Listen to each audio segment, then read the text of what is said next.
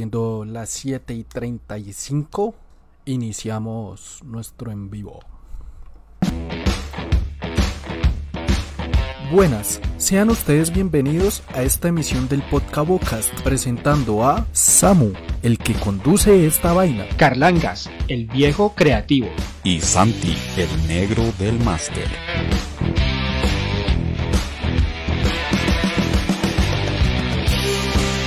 Todos juntos hacen parte del Podcabocast, Un podcast sin tapabocas. Información Opinión. y entretenimiento en tiempos de pandemia. Bienvenidos. Papá. Buenas tardes, señores. ¿Cómo andamios? ¿Cómo me les va? ¿Todo bien? ¿Todo exacto, todo perfecto? 35 todo correcto? minutos tarde, pero eso solamente significa una cosa, que el tema de hoy va a estar pleno, áspero, una chimba. Así que No como el bienvenidos, señores. Y todo. No como el internet de Samu que se fue a la B. Lo que entendiera que ¿Qué pasó? No, no, no, no, no, no me escuché, no me escuché. se, se le escuchó como entrecortado, como borracho. Ah, eso es la lluvia, eso es la lluvia. Sí, sí, sí. Eso es la lluvia, perro. No, sí, Sí, que usted decía que el tema del día está interesante y que por eso empezamos un poco más tarde. Pues que en verdad no fue por eso, pero bueno. Digamos que Sí, pues en verdad, dígalo, diga la verdad. No, pues Diga dígalo usted, hermano. No, pues que yo no pude llegar, llegué tarde. Yo llegué tarde. Samu se quedó paralizado, Samu. Está viéndome sí, al alma. Sí, Nos está viendo al alma. Justo oiga. con el tema del día, Ya, nos listo, está listo. viendo al alma, parce. Marica, y el Creo internet que, creo que volví, ¿cierto? Creo que sí, me fui, me fui y volví. volvió como Volvió borrachito. de entre los muertos. Volvió. Volví entre los muertos. A propósito del tema del día. Uy, parce, pero ahorita el internet estaba bueno. ¿Qué pasó? La demora era No fue poner en vivo empezar. y ya se fue a la B Sí, el fue Samu. sino empezar y, y empezaron los... Pero El internet está muriendo así. Todo es ¿Cómo vamos, señores? ¿Cómo es? ¿Cómo sería? Venga, yo pongo la luz. Tan, Bien, mi tan, perro. tan- Ahí vamos, ahí semana a semana tratando Señores, de sobrevivir. Bien, bien, aquí luchándola. Sisas. luchándola. Estoy Semana viendo dura. precisamente cómo me congelé. ¿What? ¿Cómo? Estoy viendo precisamente cómo, cómo me congelé. Ah, no. Por un momento. que espere Ah, como- ok, como ok, un se está- se viendo el en vivo. delay que Ok, hay. Bueno, en ok. fin. El caso es ese, ¿qué más? Yo, pues ahí dándole remando como, como se pueda. ¿Usted qué más, Caliche? ¿También remándola? remándola, camellando duro, eh, protestando, eh, haciéndome Eso. escuchar. He salido a protestas varias Ay, vea, veces en esta semana. Eh, ha estado bueno, pero no se puede dejar el trabajo. Entonces he estado ahí, entre marchas y trabajo. Entre la espada y la pared, en resumen. Entre marchas, Como todo, ¿no? entre marchas y trabajo. Sí, Sí, pues. borroneo. Pues hay que seguir, hay que seguir en esta mierda porque no nos podemos seguir dejando ver la cara de, de estos manes que nos gobiernan. Estoy totalmente. Y un Samu. Bueno, bien, creo que ahora sí me estoy escuchando y me, Sí, y me sí, sí. oyen. Entonces, pues nada, les decía al principio que empezamos 35 minutos tarde, pero eso solamente tiene una explicación. Primero, pues el Calich estaba trabajando, ya lo dijo, ¿no? Entonces Sí. tocó darle tiempo. Segundo, bueno, dos tiempo. explicaciones. Doy la primera, doy, doy la segunda explicación. La segunda explicación que tema, es que el tema de hoy está tan bueno, está tan interesante, está tan bueno el programa de hoy que por eso nos sumamos nuestro, nuestro tiempo. Entonces, como sabemos que ustedes son fieles y están atentos, pues aquí estamos con ustedes una vez más en este gran programa que se llama El Podcabocas. Un saludo a todas las personas que se conectan desde ya. Eh, Ah, Lady Street, yendo por a. Sara. Espera que me fui. Sara, se, olvidó el apellido de Sara, pero Sara se Sara el Herrera. apellido. Sara Herrera, Sara- sí, nos sintoniza Sara desde Ecuador. Un saludito, de, de Guayaquil, Ecuador. un saludito, un Un saludo, saludito. un saludo, sé que está por ahí, a Jaime en Roldanillo Valle, a Josué en Manabí, Ecuador, amigos con los que he estado conversando estos días a propósito del paro nacional, explicando muy precisamente qué es lo que pasa en Colombia y por qué estamos en las calles y también por qué seguimos en las calles, cuáles son las razones que hay de ese gran malestar que tiene la ciudadanía colombiana. Y pues por qué bueno, vamos igual a ha sido una semana bien agitada, de mucho trabajo, de mucha actividad. Y qué bueno que es sábado para que podamos estar con ustedes en este programa. Salud otra vez. Salud, por primera vez porque la, la, la, la la segunda no se vio. borracho. Ya está el borracho, ya. Eso es que es que, se, que es que se va al internet y no es que hablar como borracho, el borracho. Salud, salud, señores. Salud. Salud por un buen programa. Hoy pinta bueno. Saludes. Hace ocho días no nos hablábamos, ¿no? No, ni nos veíamos. Ni nos veíamos las jetas, mis Y nos veíamos. Como la cuña quedó grabada también. Eso sí, pues, eh, ¿qué para qué? Hicimos todo, hicimos todo de una vez, ¿no? Hicimos todo de una vez. Sí, mejor. Hay que ser eh, eh, ahorrativos, Proactivo. proactivos y todo el, Hay que ser lo que termine en. Ivo. Pues perros, ahí verán si mandan la promo de una, ya nos saludamos. Nos también. jetas, ya. Vamos, cuña, man, mande a cuña, hombre. Un saludo a toda esa gente de Cali que está resistiendo. Y nos vamos. Resistencia. Terminó la transmisión, ¿no? Sí, sí, sí. Y aquí hablando de todo un poco, decidimos que el próximo programa va a ser sobre... ¿Por qué llegamos este? Nos pusimos a hablar mierda y llegamos a que el mejor tema del día que podríamos hacer es hablar sobre muerte. La verdad es que nos pusimos muy filosóficos después de terminar la transmisión. ¿Por, por qué la muerte? Porque pues hay mucho misterio, ¿no? Alrededor de, de la muerte, muchas historias alrededor de la muerte. curiosidad saber qué hay después de la muerte. Si vivimos en una simulación o qué. Eh, bueno, eso también hace parte de la muerte, porque no sabemos sueño si, lo que estamos si esto es un sueño y al, al querer morir, simplemente lo que hacemos es despertar. Y pues de todo eso vamos a hablar, ¿no? ¿En qué momento estuvimos más cerca de morir nosotros? Voy a contarles eso.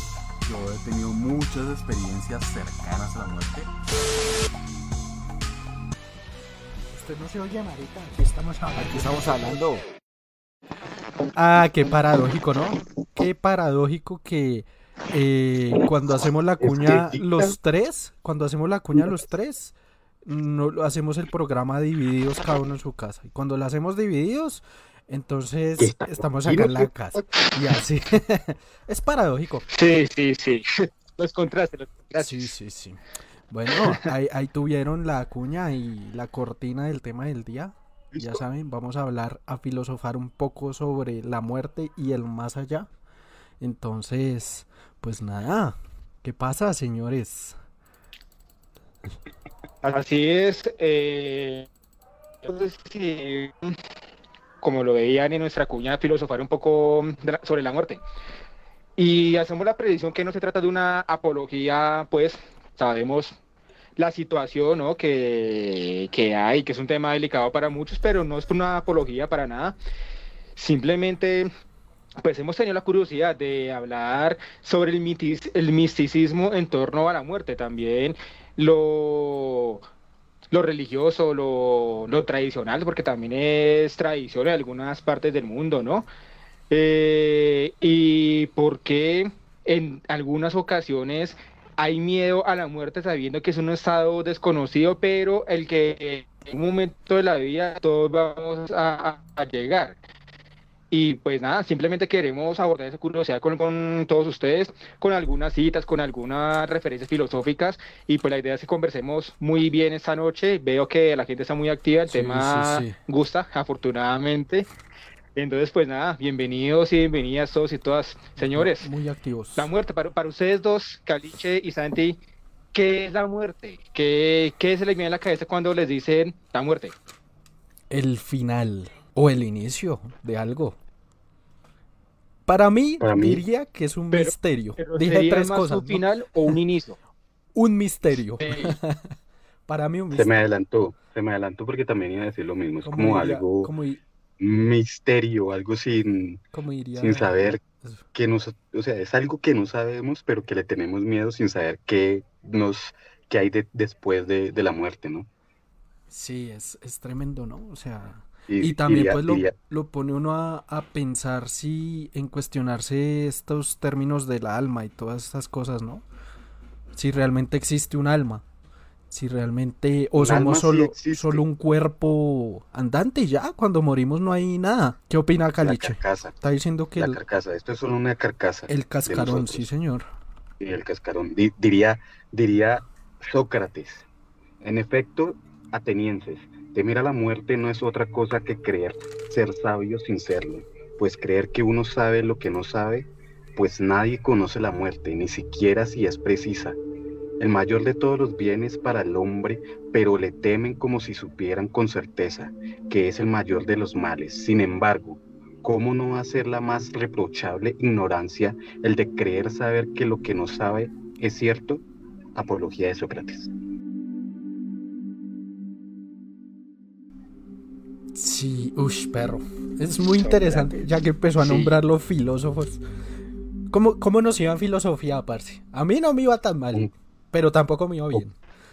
A mí, A mí me va bien, no, a, a- a- a mí me va bien, a mí me va bien. Porque digamos que filosofía es una de esas áreas en las que uno puede, no sé, revisarse muy internamente, eh, reflexionar, generar pensamientos en torno a la vida en sí misma. Y pues en ese sentido, hemos de decir que la muerte hace parte de la vida. No puede haber muerte sin primero, no hay vida. Digamos, es un, un ejemplo que podemos poner acá Son, sí. pero sí genera mm, inquietud eh, por qué tanta gente le tiene miedo a la muerte. O sea, na- na- nadie sabe qué pasa después de la muerte, si realmente la La muerte es un final o como usted lo, lo planteaba en, en su interrogante, si realmente es un, u- es un inicio. O, o realmente qué estamos haciendo aquí y nuestro propósito sigue después de la muerte, o realmente lo que estamos haciendo en ese momento. O sea, son, son muchas, son muchas cosas que mm, se pueden atar a ese concepto de la muerte. Sí, es que es, es muy interesante, ¿no? Digamos esa cita que, que nombró el Caliche. ¿De quién era? ¿De Platón? ¿Aristóteles? Sócrates. Sócrates. Sócrates, Platón. Sócrates. Sócrates, Sócrates. Platón, Aristóteles. Yo tengo acá varias, Sócrates, Platón, Aristóteles. varias, varias No, era de Sócrates. Vale, es vale. apología a Sócrates. apología de Sócrates. Ok. Yo tengo aquí varias como frasecitas que resumen como el pensamiento que tenía cada persona, cada, cada filósofo de sobre la muerte, mis perros. Si quieren se, la- se las tiro de una vez. Hágale. Bueno, entonces según Platón, venga que empezamos acá a traducir mi, mi porquería de letra. en el boca a bocas. Empezamos el reto. Ace- reto aceptado. Vea, según Platón, el Escribo, pero no me entiendo. Exacto. Uy, hoy escribí resto. Pero bueno. Platón. El cuerpo es la cárcel Hoy- del alma. Hoy, filo- hoy filósofo, por eso escribió. Sí, sí, sí. Por eso escribí. Eh, Platón decía, sostenía que el cuerpo es la cárcel del alma. Eh, Aristóteles decía que cuando uno muere, el cuerpo y alma mueren. O sea, el alma también muere cuando, el, cuando uno muere. Me parece muy interesante lo que piensa Aristóteles. Que pues ya después como que podemos expandir. Hegel. Eh, ser espiritual, la muerte es libertad. O sea, cuando usted muere, usted es libre. Se libera. Por eso, deci- por eso es lo mismo decía Sócrates, que estamos como encarcelados en la vida, sin saber que la, la muerte nos puede dar Claro, libertad. Eh, exacto. Y le tememos sin saber si es buena. Y de O hecho, sea- de hecho Platón también estaba en, en lo mismo, porque el cuerpo es la cárcel del alma. Entonces, pues Ujú. al ya no tener cuerpo, pues se libera el alma. Era lo que estaba tratando de, de Sí. decir, ¿no? Eh, Schopenhauer dice, vivimos en el peor mundo posible. Eh, y el resumen de la muerte es fundirse en la nada. Pues Eso me parece hiper triste eso, ¿no? Como pensar que después de la muerte no hay nada. Usted se funde en una nada y ¡pum! una nada absoluta y ya. Sí. Chao. Yo no quiero, yo no quiero pensar eso. Sí. Yo es- espero y tengo, tengo, o sea, Pero, es- quiero pero convencerme que haya algo. pero espere, yo les complemento. Vale, vale, hágale. Me faltan tres si quieres los les complemento. O, o qué. Diga nomás. Listo. Vamos soltándolas así, vamos soltándolas así. Digas es que, di- digas es que tiene y, y yo lanzo las dos que tengo. Hágale. Nietzsche. Es que hueva. Así Ni- como, como Ni- Nietzsche. Bueno, Nietzsche.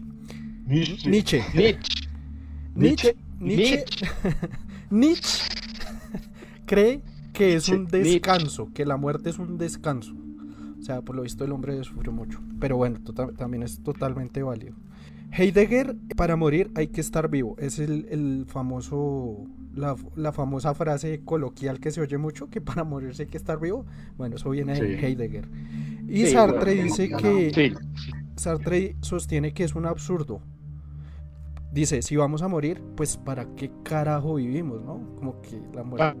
¿Para qué vivimos? Entonces, la, Oiga, la muerte y la vida no pensado es un manera, absurdo. pero, pero sí. Pues nada, esos son como los pilares que tengo ahí de sobre pensamientos, distintos líneas de pensamiento y no sé, ¿ustedes qué opinan, mis perros?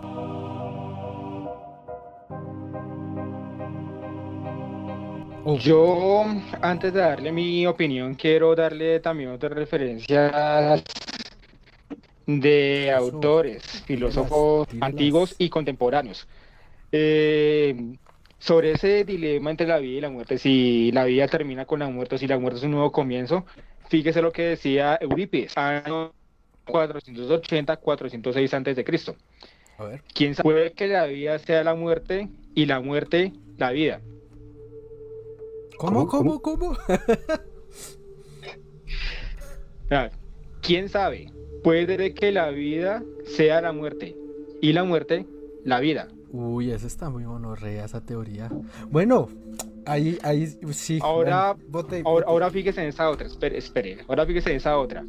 Esa es una cita del el libro de los filósofos muertos de Simon Crishley y dice lo siguiente. Si Lu le pregunta a Confucio, ¿puedo preguntar sobre la muerte? Y este le responde, tú no comprendes ni siquiera la vida, ¿cómo vas a comprender la muerte? Uh. esa, Ahora esa- sí, esa ahora, ahora sí. Como quien dice, huevón, no se ponga a pensar marica Sí, y trabaja. Pero es, es- es- esta frase tiene mucho sentido porque realmente en sí no, se, no es que no comprendamos la vida, sino que no comprendamos muchas pruebas o muchas o muchos desafíos que nos, que nos pone la vida. Y entonces ahí surgen cuestionamientos que nos ponen a, divagar, La a pensar sobre nuestra existencia. Y es cuando uno se pregunta, ¿yo qué carajo estoy haciendo acá? ¿Yo por qué vine a este mundo a padecer eso que estoy padeciendo? Muchos, en en- exactamente, existencialistas nos ponemos. Y pues quizás tiene que ver con eso, porque no comprendemos qué es la vida y cómo funciona la vida. Ahora, ¿por qué vamos a cuestionar la muerte o por qué vamos a tener miedo a la muerte?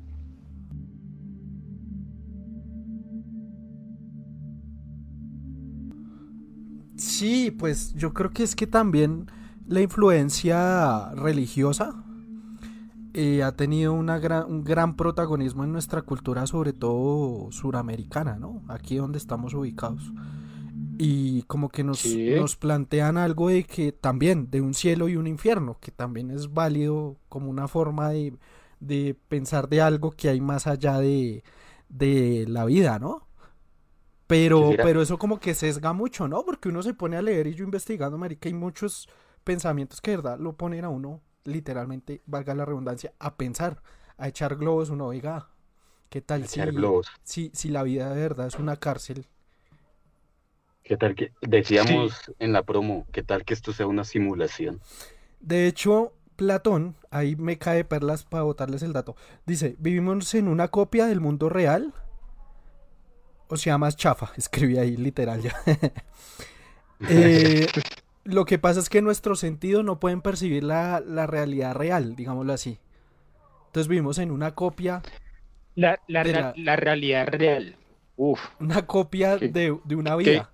¿qué concepto es ese? Porque digamos que eh, plantean que la realidad real es la que está en los pensamientos, en eso, en eso como etéreo o, o ¿cómo es que se llama? O abstracto, que son el mundo de las ideas. Abstracto. A eso se referían El con una realidad real. Sí.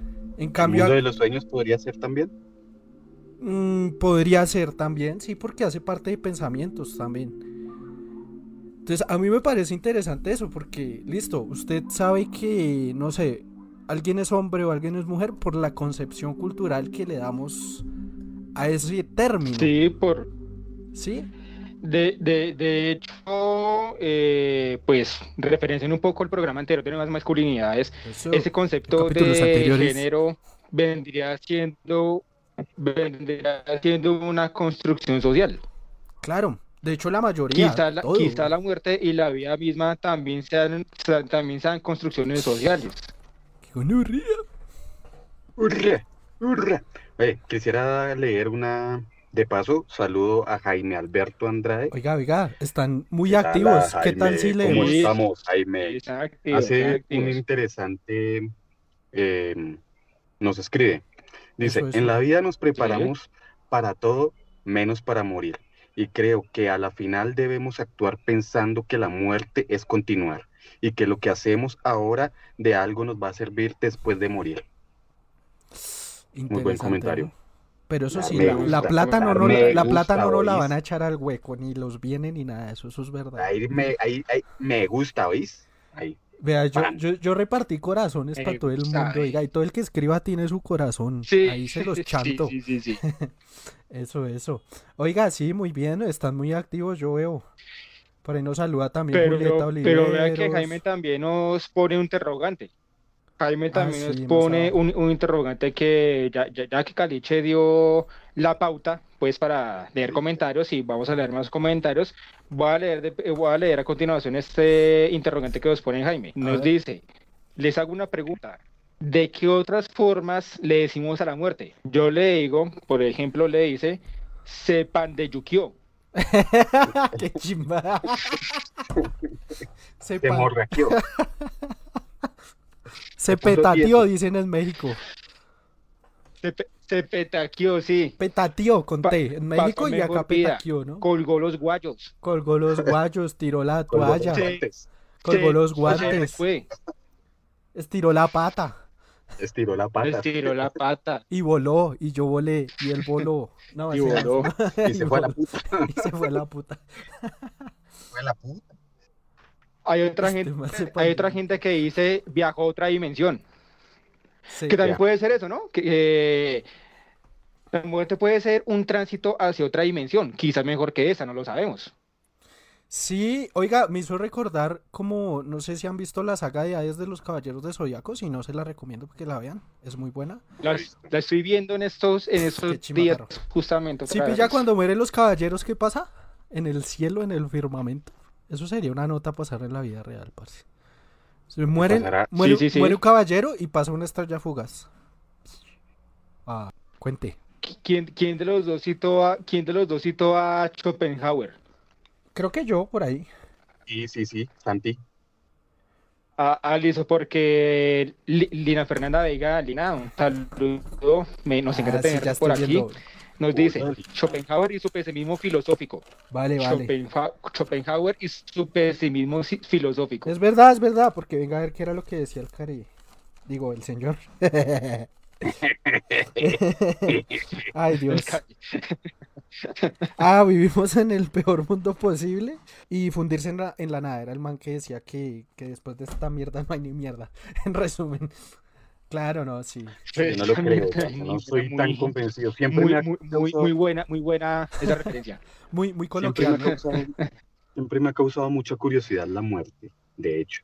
Entonces no creo que cuña, ¿no? después, No, de hecho, después sí. de, de la vida, después de que nos morraquiemos, después de que colguemos los guayos, Después de que eh, no haya nada, verga, parce. güey.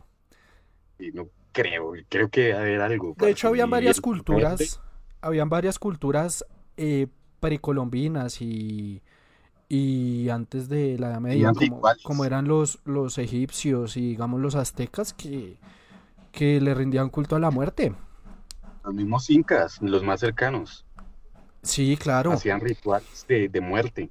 Uno, uno de ellos era mm, tan, tan, tan, tan, se llamaba la copa cocha. Era un ritual que ellos tenían.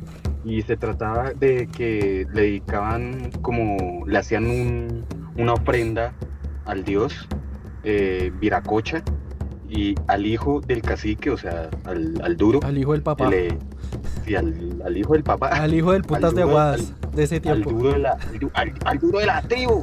Al Al duro de la del tribu, papá. lo lle- lo cogían, lo arrodillaban y con una, como con un mazo, se lo pegaban aquí, pa, Uy, como un marrano. Uy. Y le, le rompían la tusta, parce, y, ¡pam! y ahí lo dejaban y hacían la ofrenda. Y pues el cacique era, era el que el que escogía cuál era el hijo que quería que se fuera hacia el ritual para fuera a la hacer la verga. ofrenda. Su dios. Eh, us- usted. Interesante, sí. De hecho, de hecho también me hizo acordar, digamos, el- en los aztecas, cuando llegó cuando llegó, ¿quién fue el que llegó? Hernán Cortés y se encontró con Moctezuma, ¿no? Hernán Cortés, sí. Y se encontró Sí. con Moctezuma y Moctezuma creyó, y bueno, toda la gente nativa creyó que, que era Quetzalcoatl, Hernán Cortés. Ush, qué buen, qué buen, qué buen mexicano antiguo tengo. No sé qué idioma hablaban, pero bueno. Eh, crean que era ese, ese- ese mexicano antiguo sí le sale bien. Ah, pues como mi letra, perro. ah, ya sé en qué idioma escribo, perro, en ese. El caso es ese. En, este, eh, El, en Azteca antiguo. el man creía que, que era Quetzalcoatl y entonces el man apuró los sacrificios. Dijo, uy, llegó, llegó un dios, entonces toca hacer sacrificios al dios Mitlán, que era el dios de la, de la muerte. De- Creía que era Hernán Cortés un dios. Sí, él creía y entonces pues tenía que hacerle ofrendas al otro dios, a Mitlán, porque usted sabe que los dioses eran celosos y tal, y eran todos visajositos, mis perros. Era el dios de la muerte porque llegó a quebrarlos a todos. Sí, sí, sí. Igual, igual, pues de ahí que hay una, una como una, una, una qué, una, como una asociación muy clara entre las Calacas y México. O sea, como que se ven. Sí, Yo no sí, he sí. tenido la oportunidad de ir a México, pero pues ojalá algún día. Por ahí me prometieron unos pues. taquitos. De hecho, hay mucha, mucha calaca Ah, mexicana que sí. se hacen de tatú muy, muy chéveres. Exacto, mucha calaca, sí, pero es por eso, porque ellos no le tenían miedo a la muerte, antes le rendían culto, o sea, Le así como a otros dioses, el, dios del maíz, el dios de no sé la qué, muerte. era un dios más, o sea, no era, no era que qué, no era que, que solo le rendían culto a la muerte, ¿no? Y pues claro, Hernán Cortés vio esa vaina y pues empezó la... La matanza más hijuep. Paréntesis pequeñito para enviar sa- saludos porque tenemos Oiga, bastante sí, gente aquí del chat, entonces a voy a saludar rápidamente y continuamos, ¿les parece? Saludos. Hágale, hágale, perro. ¿Dijo saludos? Listo, un saludo para Lady Spitia, a Gemma ya lo saludamos, a Lina también, saludo. Julieta saludo. Oliveros Cano. Hola, bienvenida, Hola. primera vez que veo a Julieta, vea, está llegando nueva saludo, gente a la Julieta. transmisión. Julieta, sí saben quién es Julieta, ¿no? No. ¿No? Julieta es yo, la no sé si- mujer. yo no sé quién es Julieta, pero es la Julieta mujer. es la mujer de George Stankovic. Ah, qué grande, vea, el man ahí presente, Ah, trayéndonos gente. oiga, y- y- Un saludo, Está Julieta. Julieta, pero no veo a George. ¿Qué pasó con George? George debe estar trabajando. Bueno, duro y George, en forma. Así un saludo, hermano. Un saludo y saludes. Y ¿Quién más, quién más? eh, tengo también saludos por acá dentro, saludos y un par de comentarios. Ya les Vea, Adriana García acaba de escribir. está. Un saludito. Amiga. Oh, bueno. Lea el último. Ah, El que acabo de yo sabía llegar. que Adriana estaba por ahí. Y iba a saludar a Adriana precisamente. Sí, sí, sí. Bueno, ¿qué dice? Eh, Sara Herrera, ya la saludé. Yo creo que ahí están, Perry. Lina Un Fernández. saludo para Miriam Suárez. Si nos un saludo para. Lorraine. Alce la mano. Y, Y ya. yo voy a ir pasando dando corazones. Corazón, corazón. Bueno. ¿qué dijo? ¿Qué dijo? Léalo. Y tres, tres, comenta- tres comentarios rápidamente y Échelos, continuamos. Échelos que- Jaime nos dice, ¿han visto, que en el, ¿han visto que en el Tíbet tiran los cuerpos a los buitres como parte de su cultura? No lo sabía. Parce, Sí, sí, sí. Buen sí, sí. aporte, no lo sabía. Eh, me parece una chimba porque es muy natural. Es lo que haría, un- o sea, lo que pasaría naturalmente, ¿no? O sea, si no estuviera este ritual del entierro y todo eso, pues Sería como un proceso de vida. pum. normal. Es como cerrar el ciclo y ya. Sí, es como un proceso. Tin, tin, tin. Yo Interesante. lo veo normal. Y se, y se agarró bien, oiga, sí. De, de, de hecho, pues eso sería mejor que una sepultura. Qué buena banda. Sí, Se- pero es verdad. Sí, qué buena banda, no me iba a decir. digamos. pero, pero sí, se- se- sería algo más, sería una forma Más natural. más decorosa, digamos, de, de, de- de dejar ese mundo. Una cosita y ya, se, ya le digo, ya le digo. Me hizo acordar algo, pero Eh, Li- Lina, Lina dice, estoy de acuerdo, la realidad es la muerte y no la vida. Es que lo hemos visto como algo trágico y puede ser una liberación. Fíjese cómo empezamos a ver los diferentes conceptos de, de la muerte. Y por eso decimos que no, era, que no era una apología, es simplemente una curiosidad y aquí ustedes nos están dando la razón. de todo lo que podemos abordar a partir de la muerte sin que necesariamente sea algo trágico, sea una apología a la violencia y sea una, una apología a cosas malas, a cosas repudiables. Simplemente estamos aquí generando reflexiones, todos en conjunto, acerca de la muerte. Por eso Puede ser un que nuevo era... comienzo, puede ser un tránsito a otro estado, puede ser un viaje, un viaje definitivo para nunca más volver. Uy, como el Señor de los... Alerta de spoiler, pero pues el Señor de los Anillos sa- salió hace rato. Como en el Señor sí, de sí, los sí. Anillos, al final, que se Luca. van. Uy, qué final tan triste. Yo lloré con ese final, debo aceptar. Lucas si no se la vieron.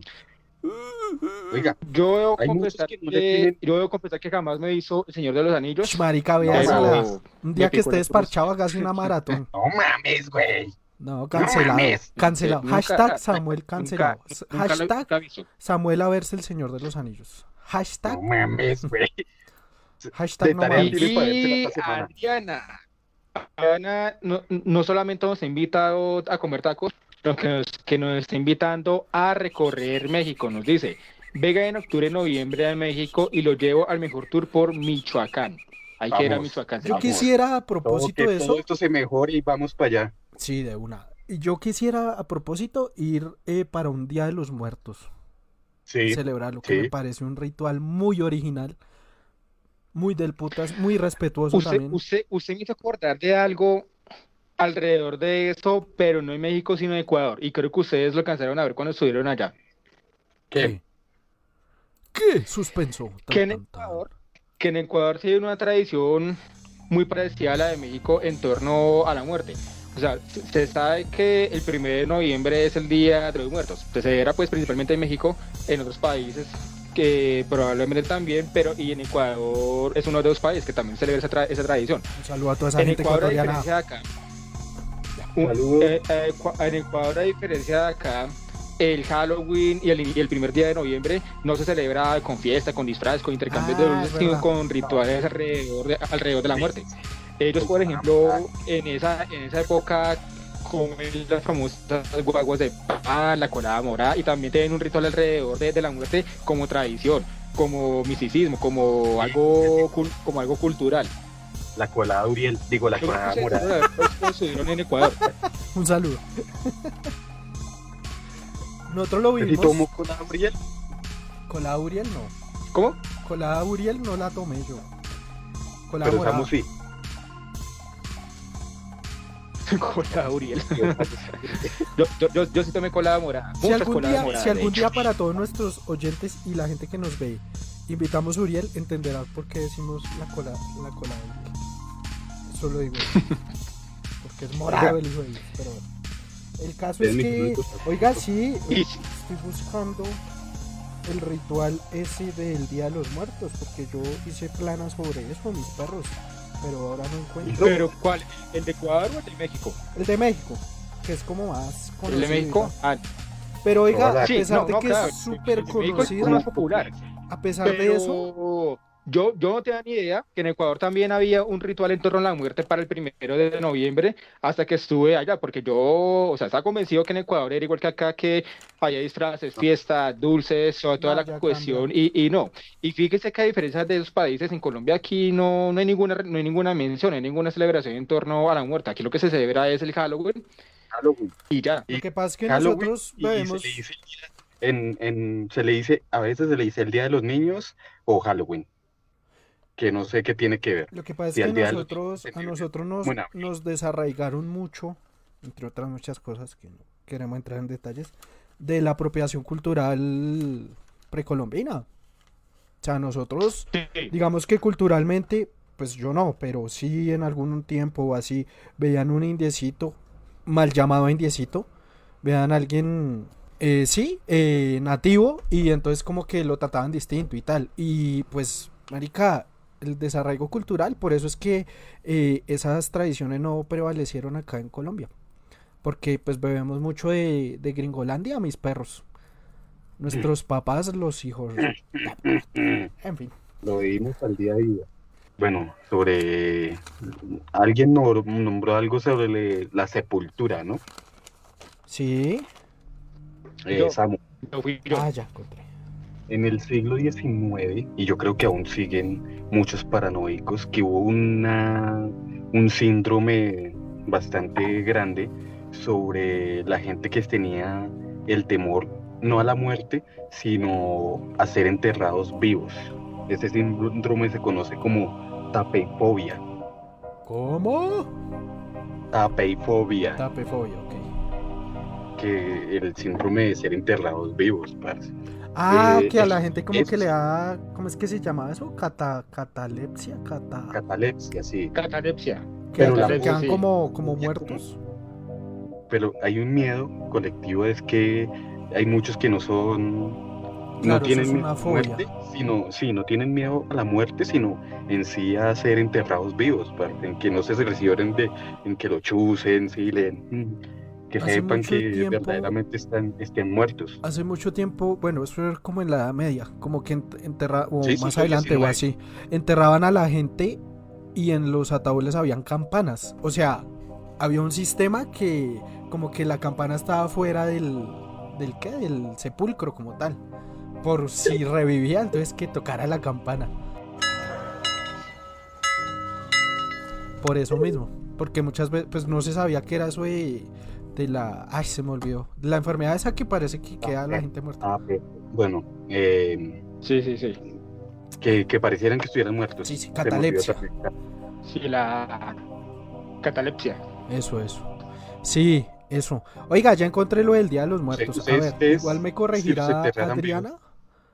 Ah, espere, pues si quiere desarrollo esto y ya hace la pregunta a mi perro.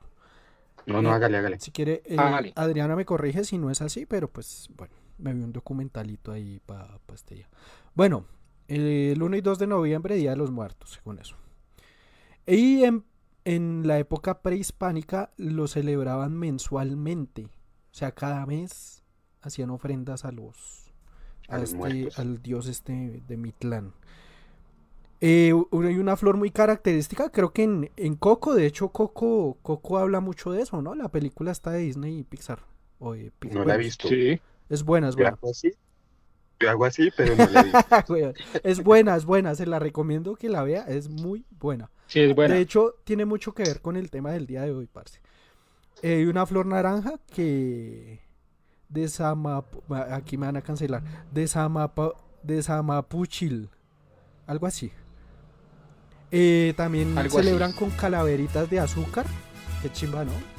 Las típicas calaveritas mexicanas que uno ve, ¿no? Sí, sí, se las dan a los niños y tal, le hacen ofrendas. Eh, hay algo muy similar con lo que usted mencionaba, Samu, de Ecuador, el pan de muerto, pero entonces a- eh, lo que hacen es pan en forma de hueso. Sí. Yo, yo estaba pensando en eso, que No, Coco, no. es- me eso, eso vendría siendo el equivalente a las guaguas de pan de, de Ecuador. Eso, eso. Guaguas. Oiga, sí, Ah, puede ser Coco que, no, no, puede Coco ser que no. Coco no, porque yo creo que debe ser una versión americanizada de lo que son las tradiciones mexicanas, ¿no? Bueno, Sí, claro, Gracias. pues entendiendo de, de, de- de- en primer lugar que lo hizo Disney, ¿no? Es una Sí. película de Disney. Y que, y que los gringos se apropian culturalmente de todo. Entonces, como que lo adaptan a su manera más taquillera. Y además es Hollywood. Tiene esos, todas esas capas, ¿no? Que es Disney, que es Hollywood, que son gringos. En fin. Sí. Bueno. Pero y Coco que me además gusta. cuando hacen referencias a Latinoamérica, pues tienden a caricaturizarlas. Oiga, Sí. un paréntesis. Ayer me puse, le di la opción a Netflix de, de ver random cualquier serie y me salió esta donde sale Sofía Sí. Vergara. No me acuerdo cómo es que se llama. Una, una sitcom. Modern Family. Eso. Y me salió Modern Family. Ah, ok, Family. Y también una- uno- unos estereotipos todos repailas y yo, no, ¿qué es esta mierda? Y la quité. Ya, cierro y siendo la nena colombiana, ¿no? No, pues es que ya le pagan es por actuar, no, no, no, el libreto Bueno, ya bueno, está sí. escrito. ¿sí? Bueno, O sea, no- El tema es, bueno, los estereotipos. En fin. Eh, no le tenía temor sino respeto, como ya, ya habíamos dicho. Eh, un dato importante que me pareció una chimba es que cuando, le- o sea, digamos, se reúnen en los panteones a celebrar con su muertico y tal, y, y en un momento tocan las campanas y ahí es cuando se supone salen todos los muertos. Y para regresarlos hacen lo mismo con las campanas. y el primer día lo celebran para los niños y el segundo para, para la gente grande. Entonces a los niños le dan ofrendas de calaveritas de azúcar y, y jugueticos y huevonaditas de esas. Y ya los grandes sí ya le ponen que los típicos mariachis, el tequila y toda la vaina. O sea, me parece una fiesta muy interesante y muy estéticamente muy bonita porque está todo rodeado de velas, flores, calaveras. Me Y parece así muy debería ser, debería ser. Yo, yo- a mí me gustaría que fuera así, algo chimba, algo. No es. nah, la, la, la madre no, no me Sí, gusta obvio ese- duele, pero, Sí, pero. Parce, pero debería, yo siempre pensé debería que es ser un, un culturalmente una trascender, parce, celebración. ¿no? Una, una forma de trascender hacia otro. Hacia otro plano, parce, Bueno. hacia otro lugar más. Oiga, y, Bacano o- que y este, otro, parce. otro datico así que saqué. Ustedes acaban de pasar a la ustedes acaban de pasar a la, a la segunda a la segunda a la segunda parte de, de- de- del tema del día en la que vamos a hablar justamente de eso de las formas de interpretar la- muerte. Ya digamos que en un primer momento hablamos de lo filosófico, de las tradiciones, de los conceptos, de los conceptos alrededor de la muerte. Ahora también vamos a eh, hablar de cómo concebimos la muerte, como algo malo, como algo bueno y qué representación tiene para nosotros este concepto. Entonces, siga Caliche como, como venía. No, lo que le decía, yo la muerte no la veo como algo, como el final del camino, parce, como hasta aquí llegué y parce, y hasta aquí llegó todo y ya no hay nada más. Yo siempre lo veo como, como que es una forma de trascender, de ir hacia otro plano, Bueno. hacia, un- hacia un mejor plano. Yo, yo ta- a mí también me parece muy interesante lo que hacen los budistas, ¿no? Y la gente que cree en la reencarnación y todo el cuento. O sea, eso me parece del Eso, eso me parece putísimas, también parce, del- del muy putas, profundo. parce, porque creo que es como un círculo, que uno no solamente deja de existir, sino que de pronto llega y escoge un camino. Yo anteriormente, hace mucho tiempo, les decía de un sueño que tuve en mi niñez, que creo que fue el primer sueño, y lo relaciono con, esta, con este ciclo de la muerte, con que de pronto lo ponen a escoger a uno su, su estilo de vida. Yo les decía que en este sueño, supuestamente antes de nacer, es el, el único sueño que, me, que recuerdo así claramente. Y yo les decía que yo iba corriendo sobre una ciudad que no sabía cuál era, pero era una ciudad gigantesca con montañas inmensas y en, en medio de estas montañas habían como cubículos así eh, que uno pasaba como, no se llaman cubículos, se llaman como portales. Y todos los portales tenían un, una foto sobre el portal. Ah, sí, se me ha contado ese sueño. Había una foto Muy Rick and pero la foto, sí, sí, en la foto había era un signo de interrogación, parce. No se veía el rostro de nadie. Puro perfil de Facebook. Em, y yo iba pasando, y corre, y corre, y corre, y corre. Yo no, no recuerdo cuánto corrí, pero recuerdo que corrí muchísimo. Hasta un momento que llegué a un, a un, a un qué, a uno de esos portales, y ese portal ya no tenía paso hacia el otro lado. Y llegué ahí, y encima de la, de la, del portal estaba la foto de mi madre. Y yo dije, como que me quedo aquí. Y ahí me quedé. Y ahí después de que me quedé, pum, vi una luz blanca y ya no recuerdo nada más. Ya después recuerdo que tenía como cinco años.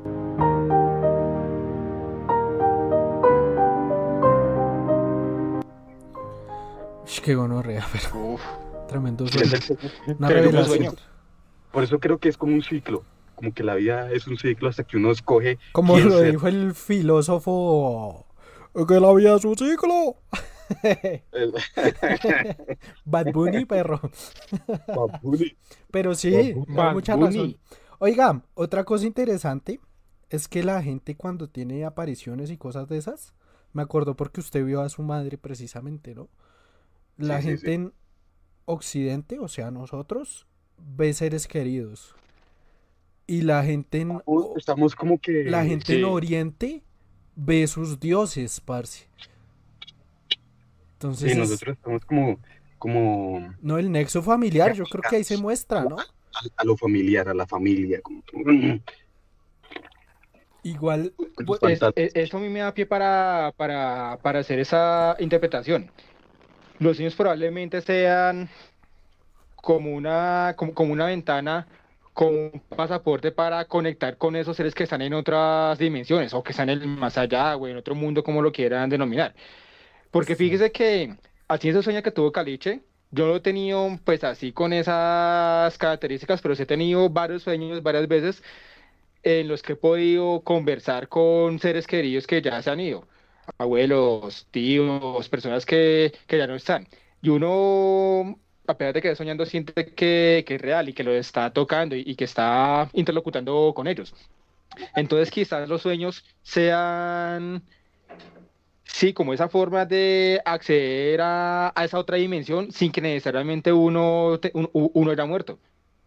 Sí, es verdad. Es, es, es, es como si uno, es como si uno, digamos, tuviera el enlace, así como estamos nosotros vía Skype aquí transmitiendo, es como si uno tuviera ese enlace con las personas que, que ya no están. No las tiene físicamente, pero cuando está soñando tiene ese enlace y la conexión para poder interlocutar con ellos, decirle, oye, mira, me pasó esto, estoy haciendo tal cosa, aquí estamos bien, ¿cómo están ustedes allá?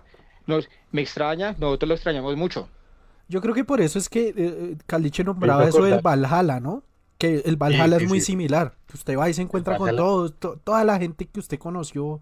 con en- todos los que conoció a celebrar, a pelear, a bailar, a hacer todo lo que hacía en este mundo, pero más Pero bien, más pro. Y, y sí, Modo Y sí. Dios.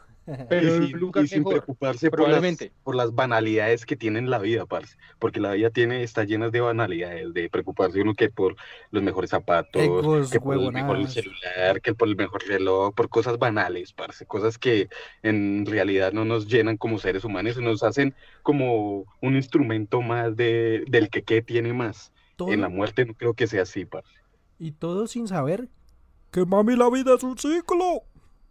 En, en eso, en eso digamos, Un ciclo. eso digamos, yo sí he, he reconocer, bueno, eh, hago la claridad, yo, yo, yo no, yo, yo soy agnóstico, yo no soy creyente. Digamos, aquí pongo un ejemplo, el, el concepto de muerte que tienen los testigos de Jehová, me parece un concepto muy interesante, Oiga, no sé. valioso, del cual, del cual se podría aprender. Ellos, básicamente, bueno, lo digo porque tengo familiares testigos de, de Jehová, entonces sé cómo es el tema, o por lo menos lo, entiendo un poco por los diálogos que he podido tener con ellos.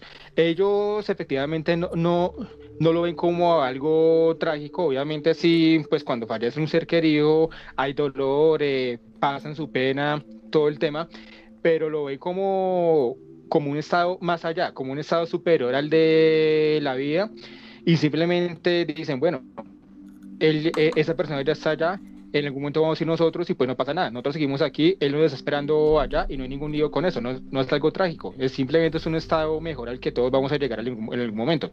O sea, si uno se Y va. si hay algún testigo de Jehová aquí, pues me excusa si lo interpreté mal, pero digamos que eso es lo Sí, no, que pues que nos corrija, he comprendido en ese diálogo que he tenido con estos familiares que pertenecen a esta religión.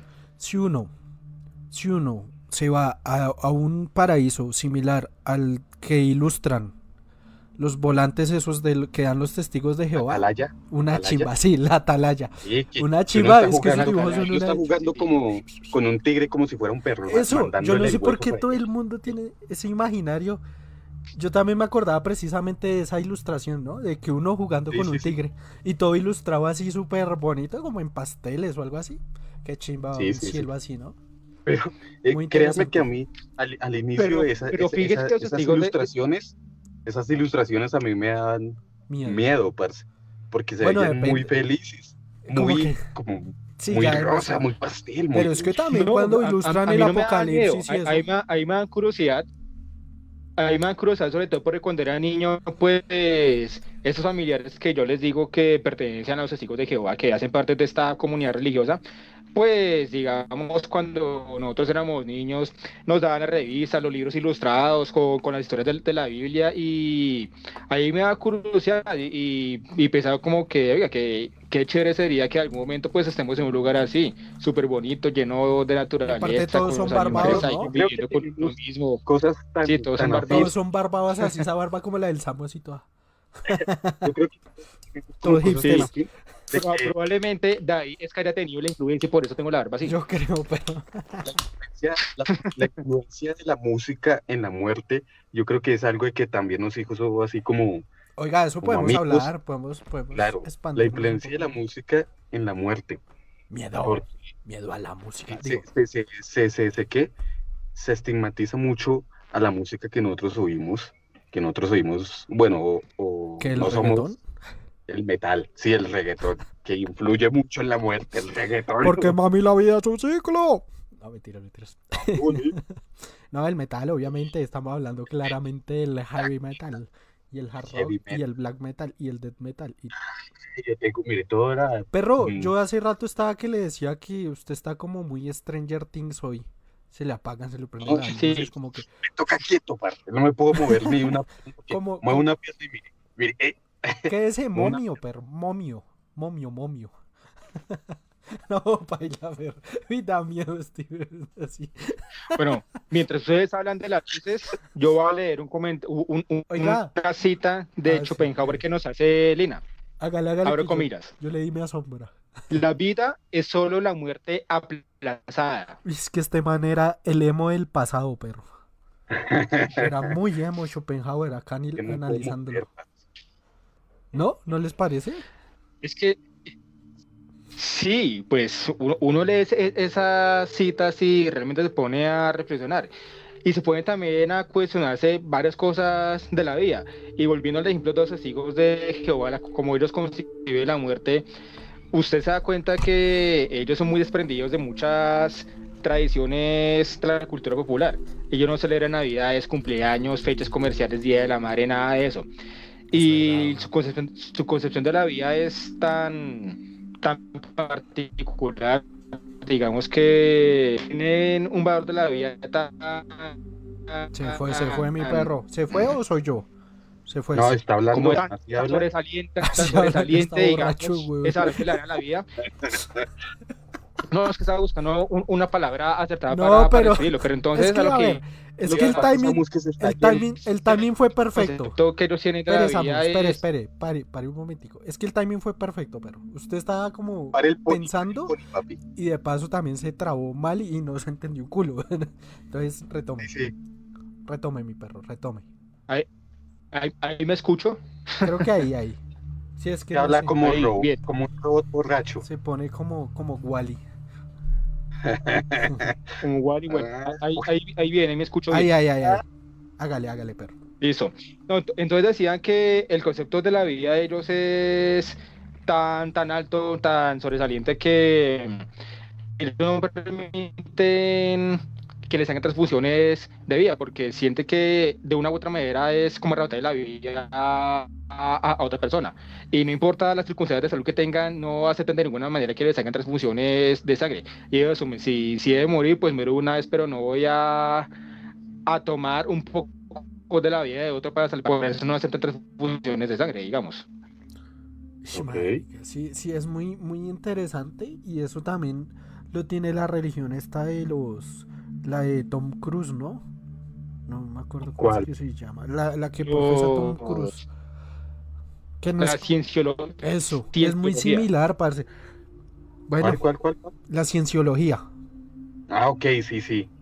Sí, sí, sí. Es, es- es muy interesante, parce, como, como lo- los conceptos, ¿no? Como ven la, la vida y pues por ende la muerte, porque van de la mano, ¿no? Oiga, me, hizo- me hicieron acordar de un cómic. De, se llama. ¿Cómo es que se llama ese huevón? ¿Cómo es que se llama? ¿Cómo es que se llama? ¿Cómo es que se llama? Yo no sé. Sandman, no sé. Sandman, ya me acordé, huevón. Ah, colombiano, lo colombiano. No, no, no. No lo he visto. no, no, ¿no es es lo colombiano. No, Sandman no. Sandman, o ah, sea, no, Sandman, ¿no es de Neil, de Neil Gaiman? el de Neil Gaiman. El man es el dios de los sueños. Entonces, de ahí parte eh, todo el cómic, ¿no? Cómo se desenvuelve él. Y él tiene varios hermanitos y hermanitas. Uno de ellos es la muerte. Y entonces la muerte la representan super darks. El concepto ese de dark que tiene como una. Como, como el man de The Cure. Pero en nena. Y tiene Sí, esa sí. cruz egipcia que tiene como un, que creo que eso simboliza la muerte o el, o el tras, es como una llave, ¿no? Ese símbolo egipcio Sí. que es como una cruz, pero, pero arriba tiene como un moñito, un, como un circulito arriba.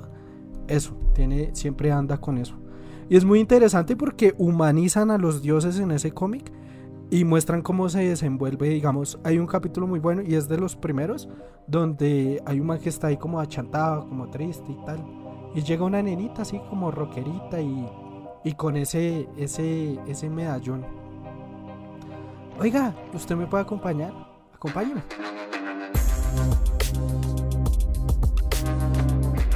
Y, pues, Muy- y se lo lleva.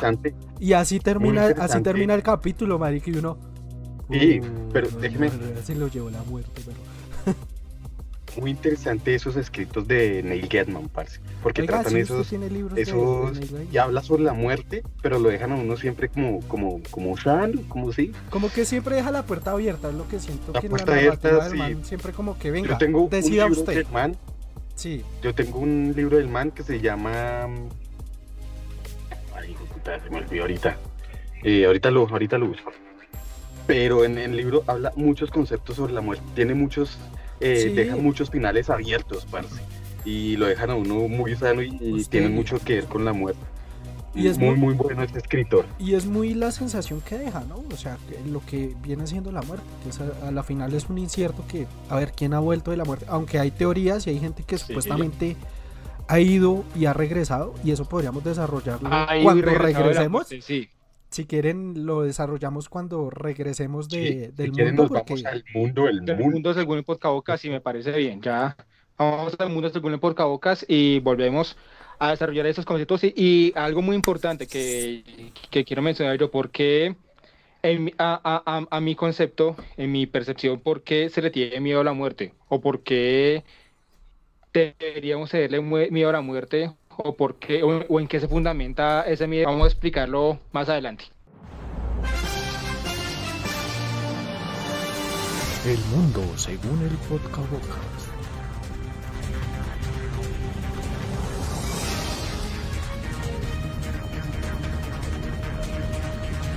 ¡Coliche! Ah, ya. El mundo según el podcast. Señores, ¿qué ha pasado?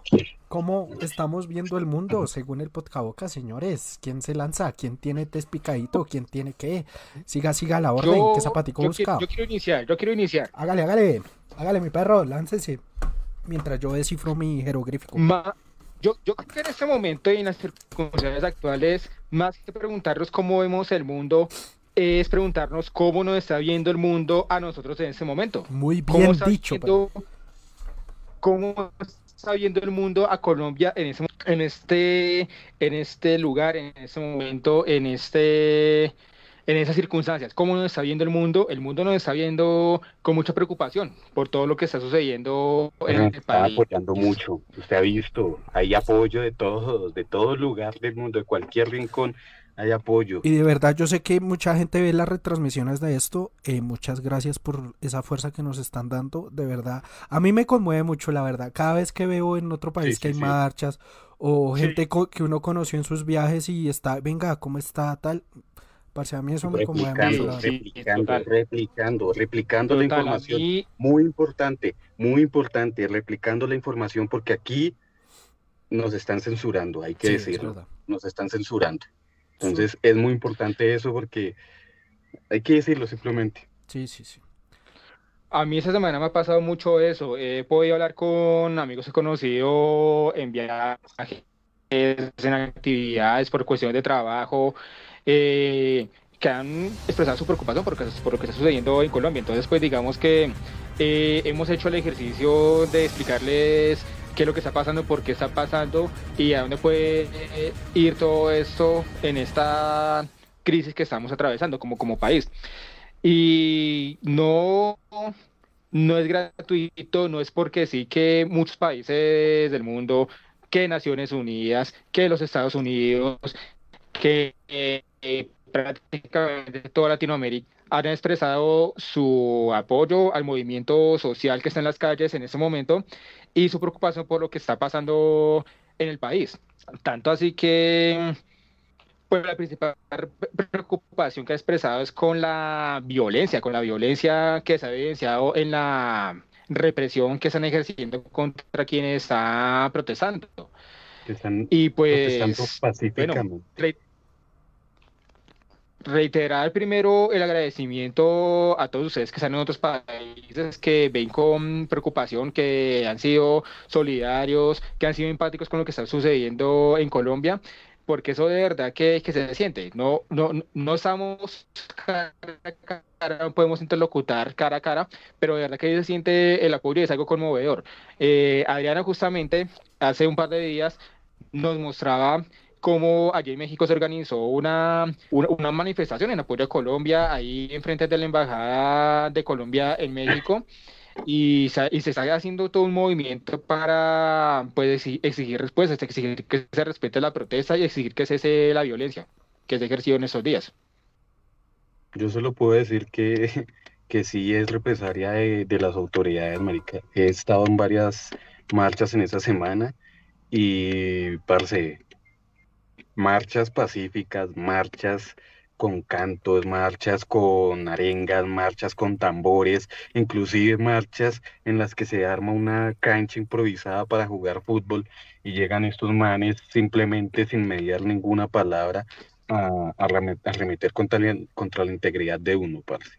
Eh, es muy triste, es muy triste que pase esto porque ninguno está, está siendo eh, vulgar, ninguno estaba haciendo, lanzando piedras, ninguno estaba haciendo eh, nada contra, contra estos tipos y simplemente llegan es a, a, despojar la gente y incluso a encerrarlos entre cuadras. Yo les decía a ustedes, el miércoles que estuve en una, en una de esas marchas, eh, nos encerraron, nos hicieron la encerrona por varias cuadras para encerrarnos eh, y lanzarnos gases.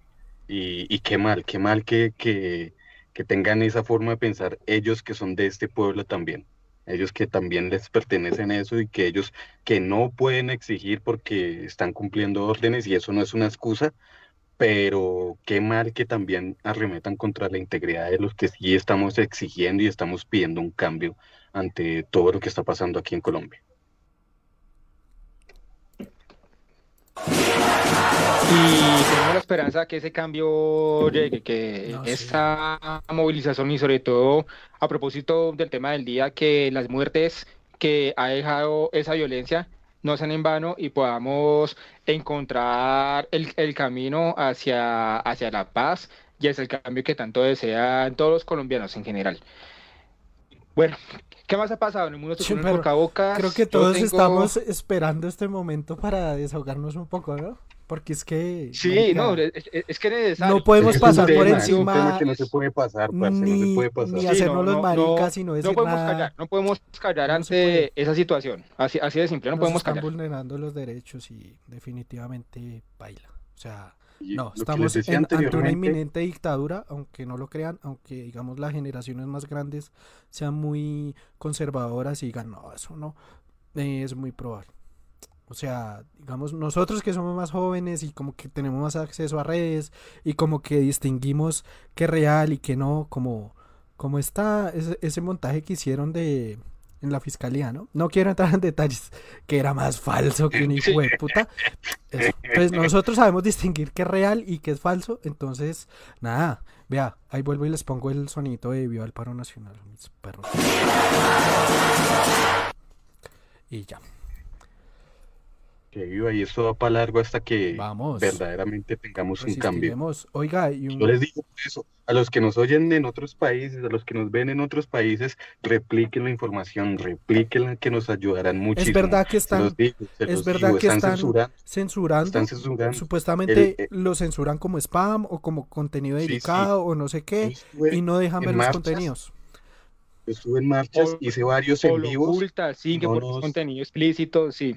A mí, sí, yo, yo- sí, yo eso- estuve en varias marchas, hice en vivos y no salieron, parce, no quedaron, no los veían, parce. ¿Por qué? a mí los me pasó, a mí me pasó y yo les conté por interno, ¿no? Marica, yo publiqué y publiqué vainas y resulta que que mis publicaciones estaban en privado todas. Marica, yo nunca muevo eso. Siempre pongo que las vean mis amigos mínimamente o todo el mundo.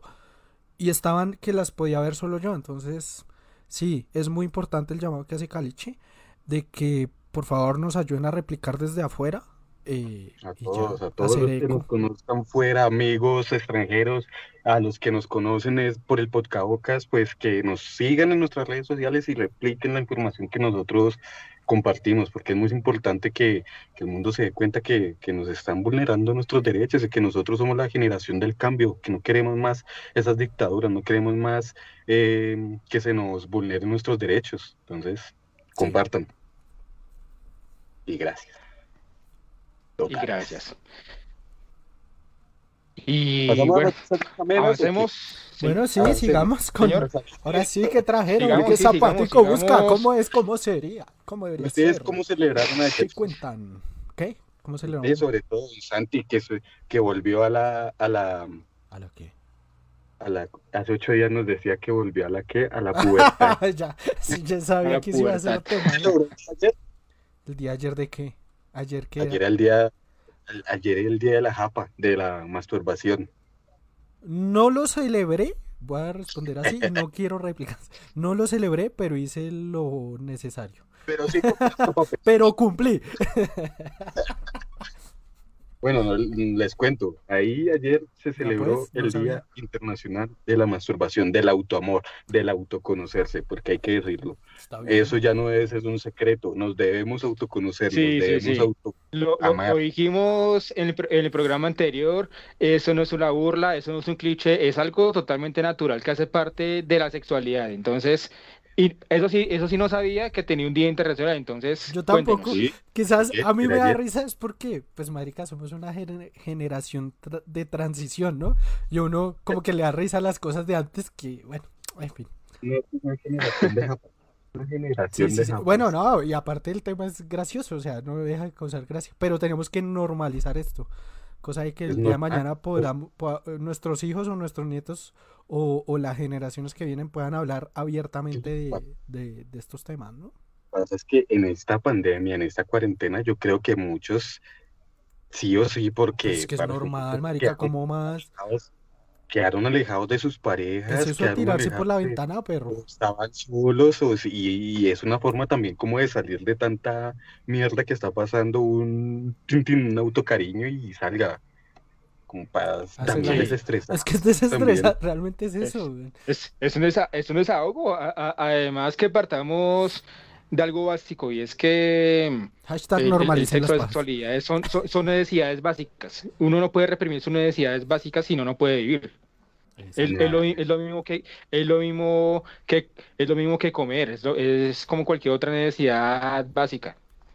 No, y cuando reprimen mucho esas cosas también, pues ahí resultan los problemas, ¿no? La gente que es como tipo acosadora o así, entonces es mejor no reprimirlo y hacerlo natural. Lo natural. Bueno, ¿qué más traen mis perros? Estamos como, como dándole. Yo, tra- yo traigo recomendaciones, no sé quién quiere lanzarse, yo- pero yo traigo recomendaciones. Y que haya Les- recomendaciones.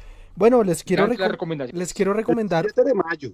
un podcast que me pareció una chimba que cuando estaba la vieja normalidad yo lo escuchaba todos los días cuando volvía del camello y de por sí que bueno eh, no sé si eh, sus papás o ustedes tuvieron la oportunidad de escuchar no- eh, novelas de escuchar ¿cómo es? radionovelas perdón Radionovelas. es que iba a que novelas gráficas Uy, pero no. parce, estaba rechinche, parce. Y lo que más me acuerdo es la de Calimán. ¿Y se acuerda de Calimán, Calimán? No, sí, a tan perro. Pero estaba Calimán volvió, Calimán volvió. parce, pero es que Ya, pues. usted- yo soy más viejo que ustedes, ¿no? Sí, obvio. Cabe aclarar. ¿Pero tanto? Pero, pero tampoco La tanto. pregunta es ¿tanto? ¿Para Pero es que Calimán? ¿Tanto? Sí, Ah, no, parce, yo recuerdo, recuerdo, recuerdo. Bueno, eh, hay una que yo seguía desde ese tiempo y me pareció una chimba y me la, me la volví a escuchar. Se llama Guerra 3 de Podium Podcast. Es, eh, pues como su nombre lo dice, eh, como que es una novela ficticia donde narran eh, cómo sería una tercera guerra mundial. Y pues se desarrolla en Nor... eh, ¿Cuál es la Corea mala? Ay, ahorita nos cancelan los de Medio Oriente. Bueno, se desarrolla allá. Se desarrolla allá. En ese momento la del sur. en ese momento la del sur. La del sur, mira, no. Eh, eso, Podium Podcast, marica, está muy bien hecha. De verdad que vale la pena que, que ¿Cómo se escuchen. llama? No lo escuché, no lo escuché. Guerra 3 se llama. Guerra, Guerra 3 se 3, encuentra en Spotify. Eh, vale la pena porque es que. A ver, yo creo que las novelas, las novelas no, sino las radionovelas, lo que tienen es que enriquecen la imaginación. Hagamos una. Ah, bueno, hablemoslo después de esto. Sí, a mí, yo hace rato ya pensaba, pero interno y hacemos una radionovela para un podcast. me suena como, como hacían los de la tele cuando, cuando hacían así sus sketches paralelos. Ajá. Sí, sí, sí. La tele antigua, ¿no? Que hacían sus Pues novelas. Nos dicen si quieren. Bueno, sí, quieren, si quieren quieren. radionovela del ¿Qué tal, les suena, Podcabocas. ¿Qué tal les suena la idea? ¿Nos inventamos ahí un cuento o no? A ¿Podemos mí me parece es una leer algo? Justo. Ahorita Porque- que les decía Porque, de, ¿de qué? de Neil Gaiman, Ah, vea, material pues. sensible. Hay muchos escritos aquí muy buenos. Les recomiendo este escrito, este escritor, Neil Gaiman. Sí, no, Gran- a mí me man- parece este estilo de, de escritura de este man muy bacano. Y es, di- es hacer. digerible, ¿no? O sea, la lectura no es Sí. nada complicada ni nada, o sea... Para algunos es, para algunos es complicado. Sí. Bueno, yo Sí. la- las, las, ya iba a decir radionovelas, pero esta vez son eh, novelas gráficas, es que, güey, las novelas gráficas eh, Este que tienen libro- son muy digeribles, o sea, las puede leer uno normal, o sea, Este libro se lo presté a alguien que viajó con nosotros un tiempo, eh, Sebas, ¿se acuerda? ¿Y Sebas. Sí, ¿qué? sí, sí. ¿Cómo es? Y parce, y no entendió nada y me lo devolvió. Bueno, en fin. Anécdotas con Caliche. En fin, Oiga, hablando de, de- de recom- de recomendados, hablando de recomendados, de propósito de lo que se pasa en Colombia y lo que se pasa en otros lugares del mundo, un cuestionamiento serio a los medios de comunicación. Y yo me estoy leyendo en ese momento este libro de Noam Chomsky, seguramente algunos lo conocen o lo han leído, en coautoría con Ignacio Ramos, periodista y sociólogo español. ¿Cómo nos venden la moto? Una Epa. crítica y un análisis certero de cómo se, se trabaja la manipulación mediática, de cómo se construyen discursos Ese- alejados de la realidad a partir de situaciones sociales, particularmente la de Colombia. Ese, Entonces, ese, recomendadísimo ese libro. ese título es muy español, ¿no? Ese, ese término lo usan mucho en España. En Colombia sería como Ah, nos sí. hablan mierda. Igna- Ign- Ign- Ignacio Ramones es español.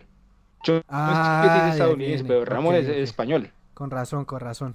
Sí, la, vender la moto es un término muy ¿Cómo se español. vende la moto? ¿Cómo nos vende la moto? ¿Qué más trae, Jaliche?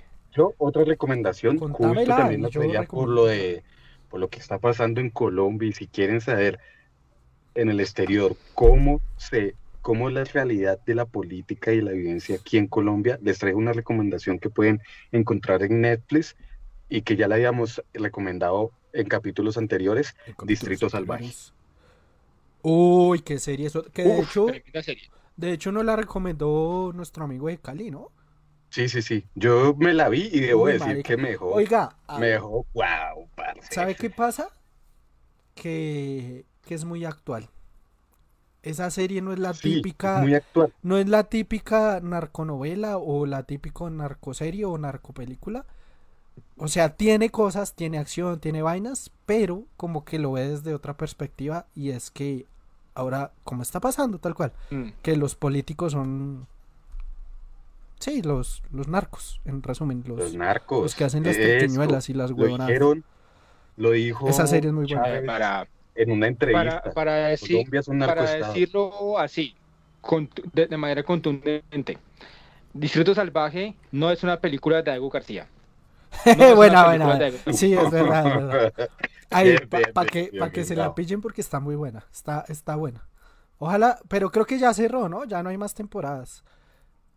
No sé, No, pues está, pendiente una tercera, pero ¿Será? las dos que han salido, uf, contundentes. ¿Será que dos una tercera? temporadas, yo las recomiendo. Sí, Me la sí, sí. recomendaron justo aquí en el podcast, Está la vi y debo decirla que refleja la total realidad de lo que nos pasa aquí en Colombia. Entonces Sí. deben ver. Yo, yo sí la vi antes de que la recomendaran por acá, la vi desde que salió, año 2018, finales de 2018, y la segunda temporada que salió a finales de 2019. Y no, es, es tremenda, en serio. Si, si quieren conocer cómo se mueven los hilos del poder en Colombia, a, eh, a ustedes que están en México, Ecuador, en otros países, en Argentina, eh, vean esa serie, la encuentran fácilmente en Netflix así, Distrito Salvaje, y entenderán cómo se mueven los hilos del poder, particularmente en Colombia. Sí, es Yo no la vi porque tenía la noción de que iba a ser otro que estilo narconovela, algo como la que hicieron en, en Netflix, que fue también como Pablo Escobar, algo así. Yo dije, nah, otra narconovela. Porque uno tiene, esa, uno tiene putas". esa, esa concepción del cine colombiano, ¿no? O son Ajá. putas, o son drogas, o, es- o son las dos, o son sicarios, o bueno. Y por eso uno como que le tenía como un poco de recelo al, al, al, al cine y a, y a las producciones colombianas. Pero esta de verdad tiene eso, tiene esa parte de acción y todo el cuento, pero está muy bien enfocada, está muy bien hecho. La verdad, una muy buena recomendación. Recomendada. Samu, ¿tiene algo más o yo me lanzo? Eh, pues sí iba a ir con otro tema, pero yo creo que no sé importante como el que acabé de recomendar. Entonces, hágale. Ah, listo, listo. Bueno, eh, recomendarles otro podcast también de en Spotify lo encuentran. Lo descubrí gracias a Diana Uribe, que él también lo recomendó en un podcast. O sea, todos los podcasts recomendan. Ah, qué lindos todos los podcasts. Ojalá algunos podcasts nos recomienden a nosotros, ¿cierto? A Digo nosotros, sí, porque Ahí sí, la dejo en el aire. recomendación y no recomiendan a otros. Sí, sí, sí. Eh, se llama Radio Ambulante, parce. Eh, Uy, buenísimo. Sí, es- sí. yo sabía que Lo Samu lo iba a conozco, lo he escuchado y es tremendo. Parce, son Sí. crónicas, ¿no? De historias de América Latina. Son historias, Ajá. hay muchas historias que ¿Cómo, lo cómo, cómo? Se llama Radio Ambulante. Radio, radio ambulante. Son crónicas e Creo que lo estuve, parce, creo que lo he es visto, un creo que lo he podcast visto. muy del puta, está muy bien hecho, está muy bien logrado, la verdad. Eh, musicalmente todo, las historias que cuentan son re impactantes. Yo no sé, hubieron dos que, que me vi esta semana mientras camellaba. Una que se llama Chanchocracia, que se desarrollaba en Guayaquil. Marica, muy interesante el tema.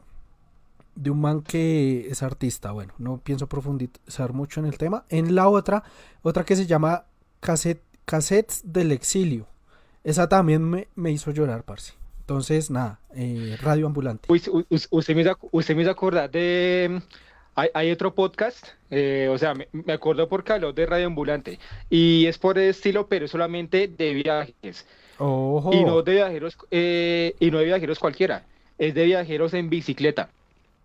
Usted, parce, Caliche, y a mí que nos que encanta la bici. Y, y- y que queremos viajar en bicicleta. Sí, el, po- podcast cumplir, pues. tiene un canal, tiene un podcast en, en Anchor. En Anchor lo puede, puede escuchar el Pero si está en Anchor, yo creo que debe Y- estar en Spotify también. Sí, Sí, yo creo. seguramente. Seguramente, pero, yo, yo, yo, ¿Cómo los yo- los he escuchado hasta el momento en Anchor. Se llama Cicloviajeros por Suramérica.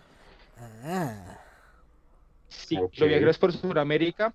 Y también tienen un canal en Telegram que se llama igual, Cicloviajeros por Suramérica, para que lo busquen. Ti- Tiene una historia muy particular y es que eh, eh, es, es una pareja venezolano y argentina, creo que es. Sí, el- no, no, no, es una pareja de venezolanos. Ambos son venezolanos. Estaban viajando en bicicleta por Sudamérica cuando ¡pum! los cogió la pandemia, se quedaron atrapados en Ay, Argentina y no pudieron re- regresar. Y desde ahí, y desde ahí empezaron a empezaron a hacer historias de gente como ellos que se quedó atrapada en otro país con su bicicleta y no pudo regresar por las restricciones impuestas por la pandemia. Y son unas historias humanas tremendas que a mí, digamos, me motivan y me pueden soñar con que en algún momento coja mi bicicleta y me haga un recorrido como el de invitadísimo, recomendadísimo ese podcast. va a escucharlo, perro. Cicloviajeros por Sudamérica. Oiga, sí, una invitación a toda esa gente joven que para que escuchen podcast. De verdad que le abre usted la mente y como que le abre la imaginación, porque usted no tiene todo masticado. El director, el director de fotografía no le dijo cómo, cómo ver tal escena o tal otra, sino que usted mismo se, se como que se recrea, ¿no? Y la verdad que es un muy es el buen ejercicio. el escritor, el, Claro, uno mismo. el muy camarógrafo, el de audio. Entonces, súper es muy recomendado bueno. escuchar podcast también. Y ya, ¿no? ¿Qué más hay? Yo, ah, yo tengo otra, pero. Pero, ¿tienen algo más? Y... No, yo traje esas dos, la Listo, masturbación. listo. Yo, Y- una, una, peli- una película que me pillé, que me pareció divertida, un poquito larga, pero buena. Se llama, en Netflix se llama Pánico y Locura en Las Vegas. Yo la conocí como, Pánico. como Miedo ¿De y trata? Asco en Las Vegas. Es con Johnny Depp, con este man del toro. Sale Toby Maguire. Toby Maguire. Maguire. Sale Maguire. Maguire. Maguire sale mechudo, perros. Uy, esa peli es un visa. eh, trata, es por el estilo Transporting y el lobo de Wall Street. como que la temática de drogas y todo el ¿Cómo, cuento. llama? lo- ¿Cómo llama? Venga, la apunto. Pánico y locura en Las Vegas. La encuentra en Netflix. Y de hecho, pille la caliche, porque hay muchas escenas, aunque nosotros poco a las drogas, bueno, algunas, pero no todas. Algunas. Algunas. Sí, no, no, esas pesadas. Eh, muchas escenas me sentía identificado. O sea, como cuando viajamos la primera vez a, la primera vez a Ecuador. como la primera que vez en montañita. ese, ese del toro y, y, y el, y el Johnny. Depp, parce, y como que, oiga, este es el caliche. Oiga, no, este, este soy yo. Ah, no, este es. Este, era- y así como que se intercambian los papeles. Píllela, está muy buena, caliche. Pánico y locura en Las Vegas. La voy a pillar. Es la muy- voy a pillar. Es un parche. Bueno, perros, entonces creo que este fue el mundo según el Patcabocas. Este fue el mundo según el podcabocas. Oiga, voy a recomendaciones hoy. Hoy Sí, recomendamos varias cositas Estuvo, interesantes. estuvo así jugoso, ¿no? Jugosa, jugosa. Sí. Y ya saben, oso.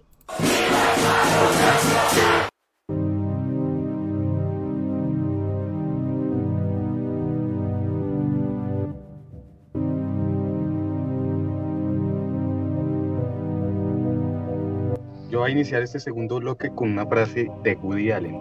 Decía, no le temo a la muerte, solo que no me gustaría estar allí cuando suceda. vale. Usted me dio pie para el aporte que yo quería hacer sobre por qué el miedo a la muerte. Pero antes, quiero leer otra cita del libro de los filósofos muertos. Oiga, qué, qué- buen nombre, a propósito. El libro de los filósofos muertos. Libro de los Qué bueno. filósofos. Pues venga, lo apunto aquí.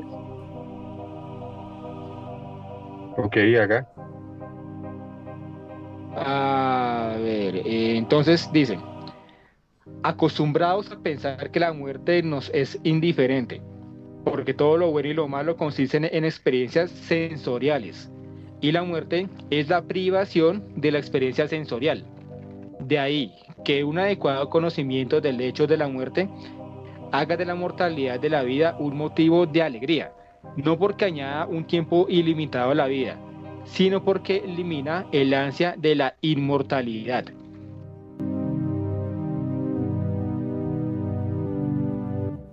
Bueno, ¿Por qué, bueno. por qué esa mención? Porque mucha, mucha gente aún ve la muerte como algo lejano y la realidad es que en algún momento, no sabemos algún- cuándo, no sabemos. cómo, no, no sabemos cómo, no sabemos cuándo vamos a llegar a ese estado.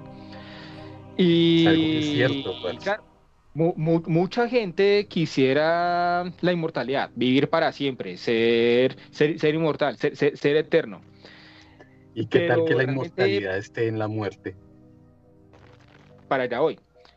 Para allá voy. Entonces, va- vale la pena que esa inmortalidad, o por lo menos esa prolongación permanente, infinita de la vida, sea como la conocemos y en ese mundo, o que más bien esa inmortalidad, como usted lo dijo, esté representada en la muerte y en ese otro lugar, ese otro mundo, esa otra dimensión, cielo, infierno, lo que sea, al que llegamos después de que morimos.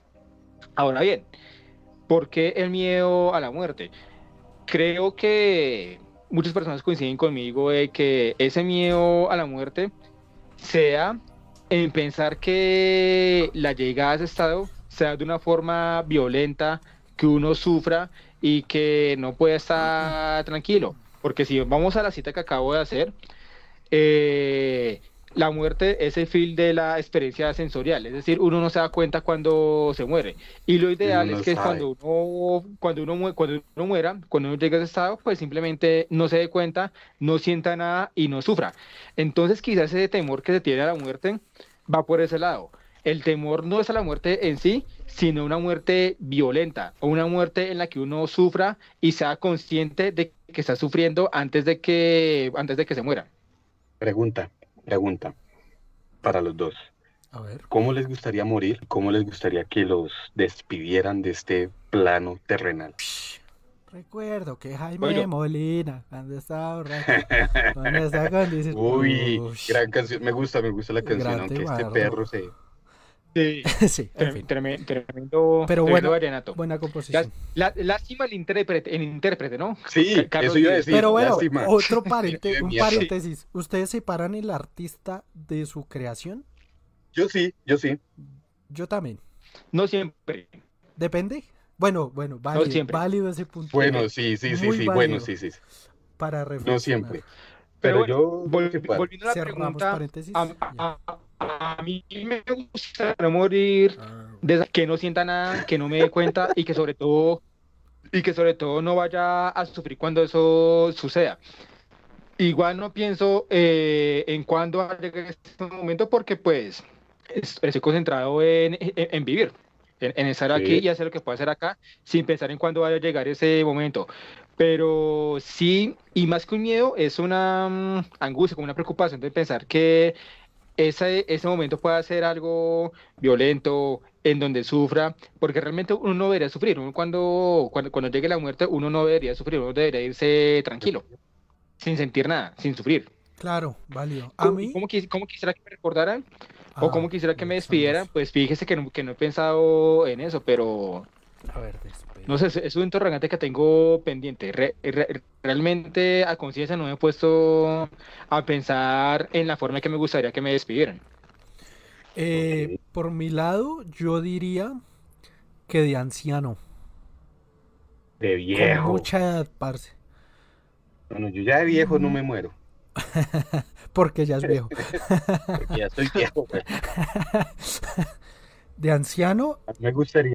pero de anciano ah, así bueno. full, ¿no? Y me falta eh, cómo me gustaría la despedida. Me parece interesante, creo que fue un psicólogo, yo no sé fue, si fue Freud o, o alguno de estos, que antes, no, o, o Aldous Huxley una vuelta así, que como que se metió un ácido antes de morir. Yo creo que es la mejor muerte. Un ácido lisérgico y chao. a- Una mezcalina, comer, comer mezcalina. antes de y... ¿Fuiste boludo? Te a mí, yo creo que- verga. Ese sería el ritual. Ya después lo que hagan con el cuerpo, pues ya. Esa vaina ya es un fiambre, pues que. Ah, que se lo den a lo gustaría- chulo, sí, listo. Un fiambre. Sí, sí, que se le den a- para que sirva, algo para que Sí. pa- de abono. Que comidita. Así, así como hacen en el Tíbet, seg- según, según nos contaba Sí, Jaime. chimba, a los buitres. A mí haciendo algo de lo que más me guste, parce. Haciendo algún deporte que me podcast. guste. No, en el podcast. Estaba montando bici, parce. Y yo se los conté, creo que fue en el programa anterior, ¿no? Montando bici me gustaría mucho. Eh, yo se los conté en la, en el, no en el podcast, pero sí allá en su casa la, el sábado anterior, que un día yo iba así todo a toda, a toda verga, pa. Dándole pedal a, ese- a ese- a esa bici, parce. Cuando yo vi que el, el semáforo se iba a pasar de rojo a verde, como esa transición rojo, amarillo, verde, pero no se iba a pasar a verde sino a rojo, verde, amarillo, rojo, y yo iba todo, y había una camioneta, una borqueta, esas que llevan arena, eh, atravesada, y yo no veía qué era lo que pasaba. Yo dije, a la suerte me voy a lanzar.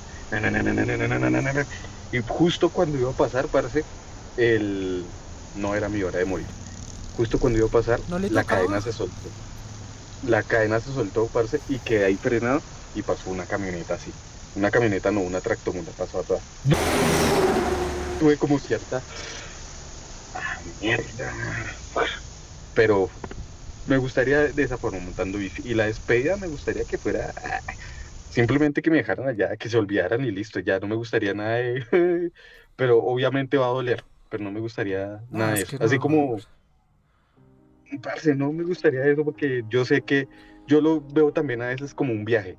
En algún momento nos reencontraremos. Como pasó con mi abuela, que, cuando, que murió cuando yo estaba viajando.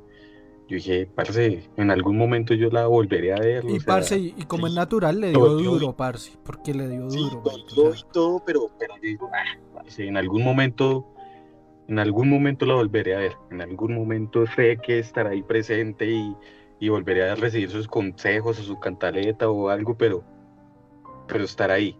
O sea, yo sé que se fue a un viaje, un viaje astral.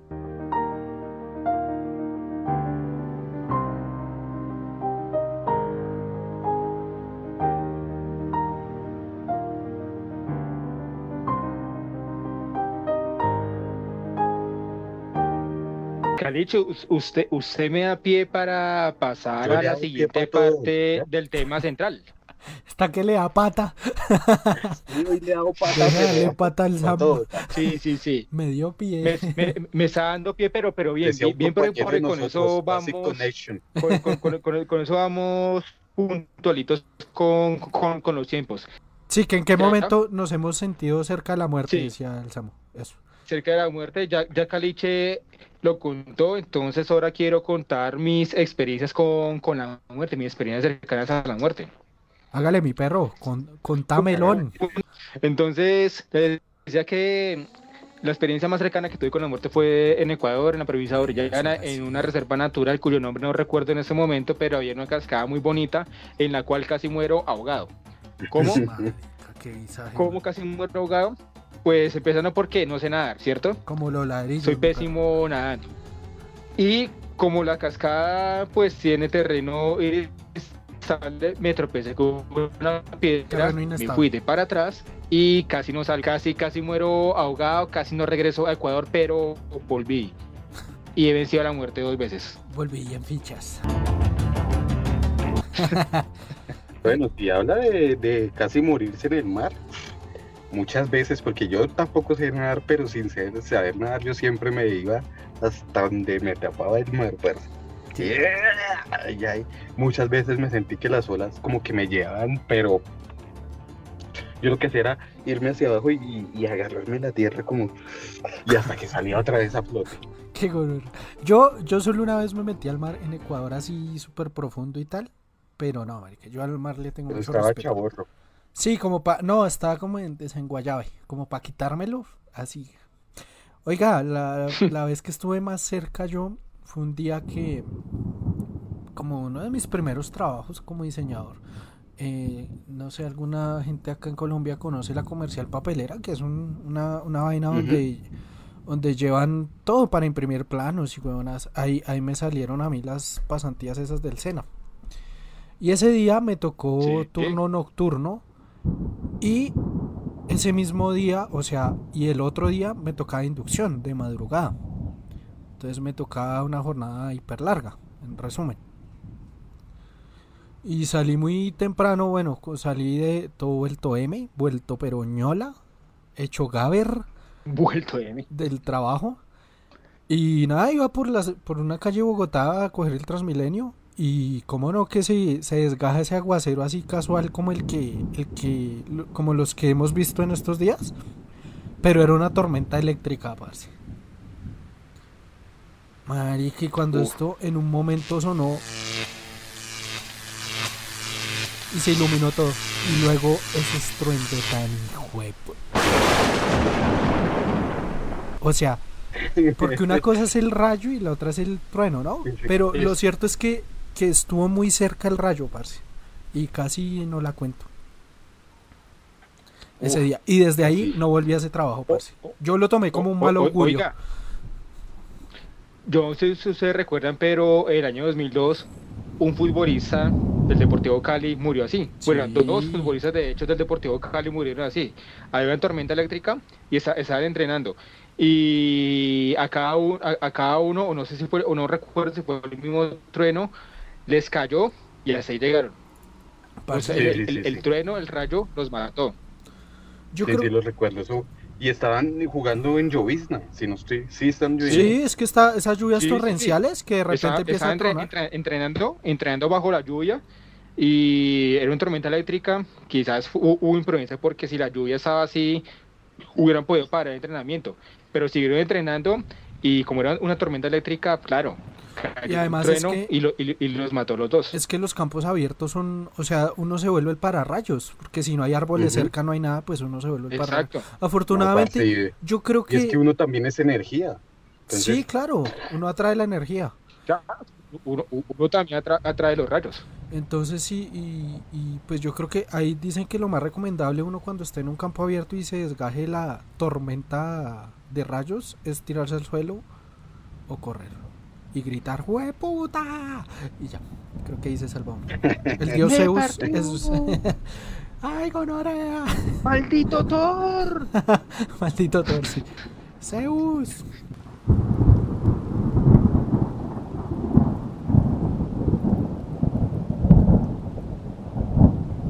¿Qué más? Oigan, ¿Qué se Yo narran? quiero hacer, un- quiero hacer un paréntesis, quiero hacer un paréntesis y es que ese accidente que tuve el año pasado en la bicicleta no fue el único, pero sí el más grave y el que en un momento sí pensé que iba a ser peor. Pero siempre que me pasan esos percances en la bicicleta, que por eso también amo tanto la bicicleta y sigo a pesar de las caídas, a pesar de que casi me quedo sin brazo, eh, cada vez que sufro ese tipo de accidentes, tengo una canción que es como un himno para esas situaciones. ¿Cuál? No sé si han escuchado, seguramente sí, pero siempre que me pasan esas cosas, pongo Casi me mato de Barón Rojo. Ese es mi himno para Casi esas me situaciones. mata. Uy, qué buen tema. Casi Qué buen mato. tema, parce. Tremendo, oh, pues, en, tremendo. ese- en ese tema, como en el estribillo, no dicen que iba como loco. O ese es otro tema. Exactamente, Sí, por eso lo pongo. Iba como loco y mi perro Iba todo como loco. loco, como loco. Qué buen tema, qué buena banda. Cogí mi boli y lo puse a 100. también. Sí, sí, sí. Un kamikaze yo quería ser. Iba como loco. Ah, ¿De quién es? ¿De quién es? Varón Rojo. Barón Rojo. Barón Rojo, Rojo, casi me sí. Casi Y mato. rato no la oigo. pues, casi Qué me mato. banda. Y, litera- y- y literalmente sí, ca- casi, casi me mato, ¿sabes? Ahí en Chusacá. Casi me mato en Ecuador Casi me mato. por ir, por ir como loco en esa cascada. Estaría bueno que la gente de Barón Rojo no nos pusiera copyright a la hora de editar este video y poder poner un fragmento de la canción, ¿no? Vamos a Uy, ver. pero nos pone. Vamos a ver si es posible. En Casi fin. me mato. Oigan, póngale cuidado. Unas preguntitas para ustedes. Para A contestar. Una primero. Uy, se puso Primero, de ¿a quién se la- despicadito. Aquí sí, picadito. Es picadito. Hoy sí Despicadito. lo traje. Hace ocho días. Hace ocho días no lo traje. Es que No lo llevé porque, bueno, debemos tarea, decir-. Debemos decir que hoy no estamos transmitiendo allá en el, el estudio. El estudio. Por, qué? de movilidad. Por temas de movilidad. Entonces, y horario, ¿no? Y horarios. Y trabajo, y trabajo. movilidad. y trabajo. Yo sí. no sé desde cuándo me volví tan proletario, pero sí. En fin. Cuente, Bueno, pregunte. esta va para, para, para, para, para Samu, digámosle, para Samu. En la, A antigua Grecia, en la antigua Grecia, la palabra sarcófago eh, viene de la antigua Grecia, ¿no? La palabra sarcófago, Sí, que significaba A, polvo enterrado, B, puerta abierta, A, B, A, C, no me encuentro muy bien, o D, el que devora carne. Uy, bueno, diga nomás. Para Te la repito. mí- para La mí, la D. ¿Cómo? ¿Cuál? El- por eso, para, para mí, la D. La D. El que devora carne. Yo. Sí. Pues es correcto. Buena. Ah, lo sabía. Sí, es que es sarcófago, fago. Fagos de Claro, comer, ¿no? sarcófago. Y sarcos, Fago, sa- fagos de comer, y sarcos de la vendedora de rosas. Pum, pum, pum, piro, lo. Exacto. Ese era el- El reloj. Los dos haciendo la misma mímica del reloj. Que, Sí. qué maricas. Me recuerdo del comparse Sí, cuando claro. "Ey, el re- ¡Ay, hijo de puta madre". Como Oiga. comete ese gancho ciego, hombre. En Oiga. esa película uno aprende todas las groserías de la historia. Todas las groserías hasta, hasta echar pegan. Aún vigentes. Bueno, ¿qué pasó? Siga, siga. Menos, menos mal que era picadito, pero. Es picadito. En la antigua Grecia, otra vez, en la antigua Grecia. Para mí, para mí. sí. Sí, esa es para usted. En la antigua Grecia, eh, ¿cómo enterraban a los muertos para que fueran como hacia, hacia el Edén? A. Con dos gemas en los ojos. Y no estoy hablando de dos viejas, dos gemas ahí sentadas, perre. Dos ¿no? gemas los ojos. Sí, sería chimba. Con una. Dos además. Una moneda bajo la lengua, un libro de recetas de cocina o un pepino en el culo. Un pepino en el culo. ¿Se imagina? No, a ver, le ponían dos monedas acá porque lo que pasa es que tenía que pagarle al, al señor Caronte, que era el que le permitía atravesar el río, que no me acuerdo O sea, cómo se llama. que la A, Sí, señor. dos gemas en los ojos. Dos, dos monedas, ¿no? No había Dos gemas, no. No, eran dos gemas en los ojos, una moneda bajo la lengua, un libro de recetas de Ah, cocina. entonces la cambio. Yo entonces digo que una moneda bajo la lengua. Pero tenía entendido que eran dos. No sé, está mal. Como cansado, está mal No. formulada esa pregunta. Ah, no, ahí Está mal por la pregunta. Como cansado. ya, digamos que la lengua bajo la, la moneda. Digo, la moneda bajo la lengua. La lengua, pues efectivamente era la lengua bajo la moneda. Bravo, bien. Yo creía Ah, que estamos las- pilos hoy. Otros, pues solamente dos test picaditos, porque son dos. Son dos, sí, Y sí. yo sí, soy el que- bueno. no voy a hacerme uno para mí. Sí, no, usted es el, el. ¿Cómo es que se llama? El coronas de, de acá. O ahí le hago una para entre los dos. A ver, A ver, En Roma, los romanos, cuando se vestían de, de romanos. de luto, en De Roma los romanos cuando se vestían de luto. ¿cómo se vestían? Y no se vestían con el negro. Ah, de luto, de luto. Sí, cuando iban a, a enterrar a sus muertos, Bueno, se vestían de Un luto. paréntesis. ¿Cómo? Me, me puse esa moneda en el ojo y me empezó a picar. Me va a salir un orzuelo, marica. esa moneda toda baila. Uy, me empezó a picar mal, güey. Esta moneda toda, toda oxidada. La oxidada está llena de- Bueno, ¿qué? Sí, sí, sí. En ¿Y Bueno. qué? Sí, siga con la pregunta. Cuando los iban, se vestían de luto, ¿cómo se vestían? ¿De qué color? No se vestían de negro. ¿Va a dar opciones? o? A, sí, obvio. Se vestían A, de rojo. B, de blanco. C, de azul. O D, con la camiseta del América. También es roja. B, de blanco. Iba a decir de morado, pero no dijo. Yo, yo diría de, de rojo se la permanecían. De blanco, No. concuerdo. De No, blanco, sí. De rojo. ¿De rojo? Ay, no sé. De rojo. En esa sí perdieron los dos. Pues. Bueno, bueno. Ese fue el test picadito del Qué, intere- qué interesante. Muy bien, muy bien. Muy buenos datos. ¿Qué tal si, si tiramos el test de muertes más espectaculares del cine?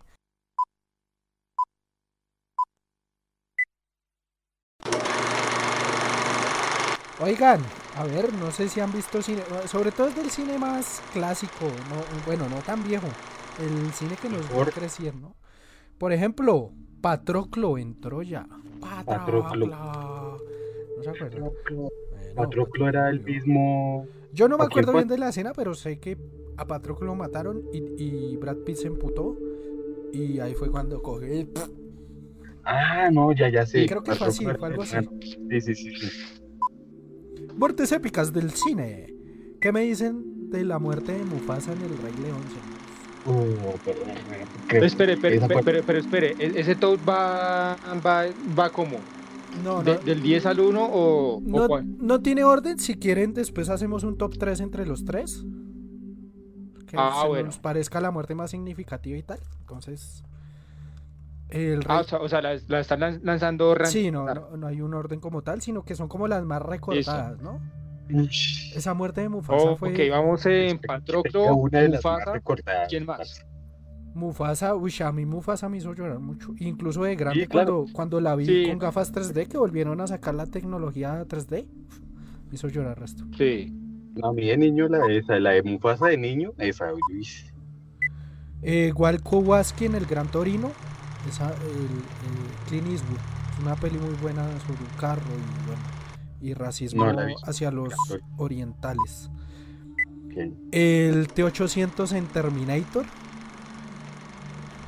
Uy, uy, esa Sí, es sí, sí, sí. tremenda. sí. Hasta la vista. Gonorrea, digo baby. Baby. Eh, 47 Ronin, Ronin, Ronin. La verdad es que la de los Ronin no me la he visto. Que es con Keanu No la he Reeves. visto. Es con Keanu. Pero el man se hace el seppuku o el harakiri. El Harakiri. La muerte es muy significativa, pero Creo pues yo, que la yo la peli no, no me la vi, no me acuerdo. Durotan en Warcraft, la peli de Warcraft que salió hace unos añitos. Warcraft no la he visto. La muerte es muy significativa. Eh, ¿Qué me dicen de Groot en Guardianes de la Galaxia? La Uy, dos. sí. Que se, hace, que, se, que se hace una bola así y como que los cubre a todos para que no, no valgan verga. Y hice, hice lo mismo que hice todos los días. yo soy Groot. Yo soy O sea, sí, me va a sacrificar. Ahí dice yo me voy a sacrificar, pero él dice sí, yo sí, soy Groot. Ahí dice lo que usted quiera. Ya vale verga, diría yo. Eh, ¿Cuál otra, cuál ¿Quién otra? más? ¿Quién más? Ojo. ¿Quién más? Ah, pero es que Samuel no ha visto El Señor de los Anillos. Hashtag Samu, veas ¿Ha El Señor de los? Anillos. Pero ¿De ¿qué qué culpa? tampoco? ¿Qué culpa? De Boromir, las. Boromir en Señor de los Anillos. Recuerden que en la comunidad del anillo habían dos humanos que acompañaban a estos eh, sí, sí. nobles amigos elfos. ¿Elfos? No. eh, hobbits, perdón. Y eh, uno de ellos era Boromir, que codiciaba mucho el anillo, y el otro era Aragorn. Y Boromir muere a costa de unas flechas y una emboscada que le tienden los orcos. Uy, tengo re clara esa escena. La Sí, narré sí. re bien. Leonidas en 300. Ojo. Eh, sí, ¿sabe quién es Leonidas? Leonidas, sí. Esa muerte es buena. O sea, yo creo que cada uno podría elegir una y hacemos. Sí, bueno. ¿Tiene Pero más? Tengo ¿Tiene más, tengo más. Máximo en gladiador. ¿Quién más? ¿Quién más? Máximo en gladiador. Este señor En australiano, Gladiador. Russell Crowe, Sí, sí, sí, sí. Russell Crowe. Russell Crowe, sí, el protagonista. padre de una madre asesinada, hijo de una hija asesinada y bueno, todo el cuento. no me acuerdo cómo era el cuento. Y que está así rozando el, en las espiguitas de...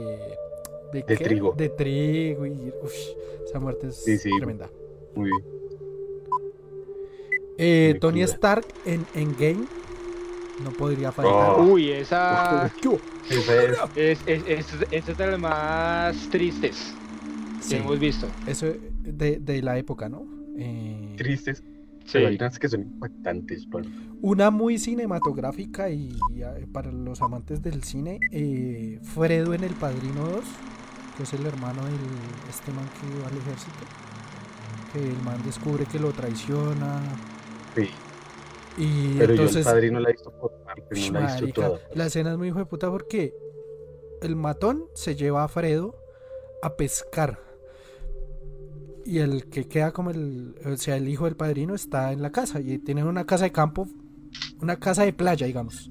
Y se lo y se- el matón se lo lleva en la, en la en la en la barca y se van lejos, lejos, lejos. Y claro, uno dice, y ya habían descubierto que lo han traicionado y uno, ay, marica.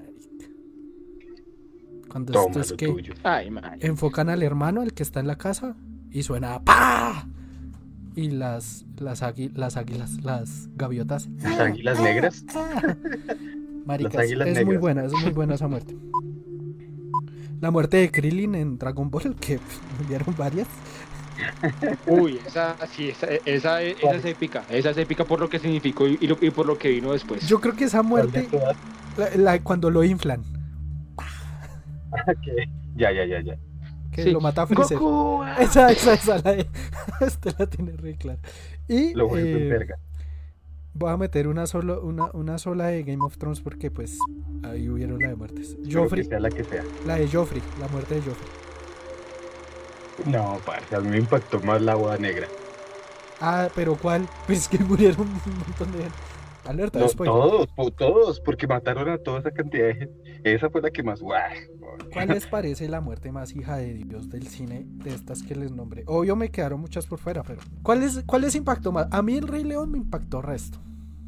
Porque era A mí la de, la de Joffrey. La de Joffrey, como que no lo esperaba. La verdad no lo esperaba. A, a mí la de Tony Stark por la carga emocional Emocional. que, que tuvo. le hizo. Muy Ahí, bien, muy bien, señores. La de Groot también. Bueno, hay varias. Bueno, eso era un pequeño resumen de las muertes en, más épicas en el cine, señores. Y, y ya, pues yo creo que ya podemos ir concluyendo, ¿no? Ya vamos a completar las dos Vamos horitas. concluyendo, sí, señores. Nos quedan cinco minutos nomás. Para Eh, las dos yo creo horas, que fue. Sí, se fue rápido, parce. Igual fue un tema, un tema interesante, vean, nos escribieron resto. Bueno, pues. y gustó, y- so- sobre, sobre todo me gustó de, de, de esa transmisión que pues todos los que escribieron se ayudaron a retroalimentar. O sea, la idea es esa, que ustedes a mí nos hagan apuestos, pues nos cuenten cosas y podamos entre todos generar conversación. Y, y construir el tema del día. Entonces, muy bien por ese lado. Muchas gracias a todos y a todas. La verdad es que el podcast boca se, se, se nutre y pues no es solo nuestro, ¿no? No somos acá tres huevones hablando y ya, ¿no? Está este, este maravilloso público, este maravilloso chat que nos corrige de buena manera, nos, nos, nos da ideas también. Y de Nos verdad, muchas gracias, muy agradecido con ese chat, de verdad, un chat muy fiel. Estoy muy contento y ya saben, eh, si quieren pueden ver esta retransmisión. Yo creo que mañana o el lunes la subo. Eh, la idea es subirla un poquito con más pro. Voy a meterle cosas ahí que sea sorpresa. Ahí los dejo picados para que no solo vean esta retransmisión acá viéndolo, sino que también la escuchen porque va a tener diferencias. Va a haber diferencias en Spotify. Sí, muy bien, Calich. Esperamos que. Eh, Spotify, por supuesto. No, no se les olvide compartir esta transmisión, compartir nuestros contenidos, que esa comunidad crezca, compartan la página, compartan el perfil de Instagram. Recuerden que estamos en todas las redes sociales como arroba el porcabocas. Y por supuesto, ir a Spotify y escuchar nuestro podcast, que es, es muy bueno. Si ustedes están trabajando, si van en bicicleta, si están haciendo alguna actividad y lo pueden escuchar mientras hacen sus cosas, no hay ningún inconveniente y con eso nos ayudan también a crecer. Ojo, y Spotify tiene una opción que usted se puede descargar los podcasts y la música que quiera, bueno, en especial los podcasts, y se los descarga y sin que le gasten datos pueden escucharlo donde quieran. Como dijo el Samu, montando cicla, haciendo ejercicio, lo que quieran. Y, y esperamos que hoy en noche estemos ya otra vez allá en el, en el estudio. Estudio, sí, hace falta el estudio. Sí, vamos a ver, vamos a ver todo. Esperamos, esperamos. Pues yo siempre Si no, estoy en el pues, estudio. Y es que Ay, vamos a ver y siempre pues, estoy acá. Vez. Oiga, concluyamos el tema. Entonces, ¿qué opinan de la muerte? Yo tengo ahí una frasecita y bueno, ahorita Espérate, espérate. de la muerte. La muerte. De la muerte. ¿Muerte? No, pues yo hice Sarcófago, todo lo que buena que banda de Brasil. Muy, muy, muy buena, Lina. Muy buena banda. Vea pues. Ay, No, se fue no la luz ya no para. Mire, me queda oscura ya para terminar. Usted se parece al malo de la última película de Star Wars, pero el cuchito ese. Así con el gorro. Concluyamos. eh, en síntesis, la muerte no es mala, la muerte hay que desmitificarla, hay que desatanizarla, porque podemos concluir, por todo lo que hemos hablado hoy, que simplemente es un estado más que hace parte de la vida y un estado en el que probablemente haya mejores condiciones. Y la vida no termina con la muerte. Lo dije anteriormente, es una forma de trascender. Es un estado en el que tenemos que, que, que no tenerle miedo, que tenemos más bien que apreciar porque eh, no sabemos qué hay más allá. parce. El tenerle miedo es de es una forma de ignorancia, de no de no comprender qué es lo que hay hacia el otro lado. Entonces, no tenemos que tenerle tanto miedo a lo que es incierto. Lo que puedo decir es que el único antídoto para la muerte es la memoria. Así que, pues no lo olviden. Gracias. No lo importante es-. La, la memoria. La memoria que lo que hayamos hecho en vida y que los recuerdos, quienes fuimos en vida, sea lo que trascienda. Y, y lo que haga que permanezcamos vivos, así no estemos acá. Que sea, que sea como, lo, lo dije y lo vuelvo a repetir, como en los nórdicos, que cuando uno muere se encuentras con todos sus parceros, con todos los que hayan conocido, con todos sus familiares, a darse un gran festín y a celebrar. Y así la con Odín o el que sea, yo también soy, no soy muy devoto a las religiones, de pronto hay un ser superior, puede que lo haya, pero a las religiones así como tal, yo la que más afín me, me tiene y la que más me gusta en la forma de morir es la nórdica. Entonces creo en ese que uno trasciende un lugar y se vuelve a encontrar con todo el mundo y, y celebremos que ya vamos, ahora sí vamos a ser felices. Ay, los que creen en la reencarnación, que ojalá reencarnemos en algo, en algo chévere. Que no nos toque por ahí un gusano, en un, un pepino de mar, que es una mierda, que tiene, o sea, tiene dos culos y dos bocas. Con eso le resumo todo. Bueno, entonces, Nada, gracias, ya saben, gracias por el apoyo, gracias por Es- seguirnos. Eso fue todo. Muchas gracias Eh, a sí, todos y a todas ya por saben, su apoyo en y Spotify nos- seguimos creciendo. Chao, sí, Bueno, despidámonos todos al tiempo entonces. Pues despidámonos, ¿no? Pues en esas estamos. Chai. Chao. Sí, estamos. Chao, chao. Bye, bye. Amigos, amigas, muchas gracias por todo. Nos vemos entre semana con nuestro podcast, con contenido. Si el hemos dado una vez un más, ojalá ahora sea a las 7 de la noche, si no hay problemas de movilidad, Sí. en el Podcast Bocas en vivo. Muchas gracias por todo y un abrazo. Eh, ya, nos vamos. Bueno, perros, quedó, quedó. Otra vez nos rindió. Hoy nos Bueno, rindió ¿nos vamos o nos quedamos? ¿Nos vamos o nos No, quedamos? ya no mi fuimos, ya vamos, fuimos, ya. hermano. Ya puse, fue, ya fue, me metieron un gancho ciego, me metieron un gancho ciego. ya puse el, ya puse el, ahora no encuentro el final. Adiós. Listo. No, ahora sí, nos vires. Gracias por acompañarnos. No olviden seguirnos en todas las redes sociales, Facebook, Twitter e Instagram, como arroba el podcabocas y seguir nuestras transmisiones en Twitch. Nos vemos del otro lado del stream. Oigan, y ya saben.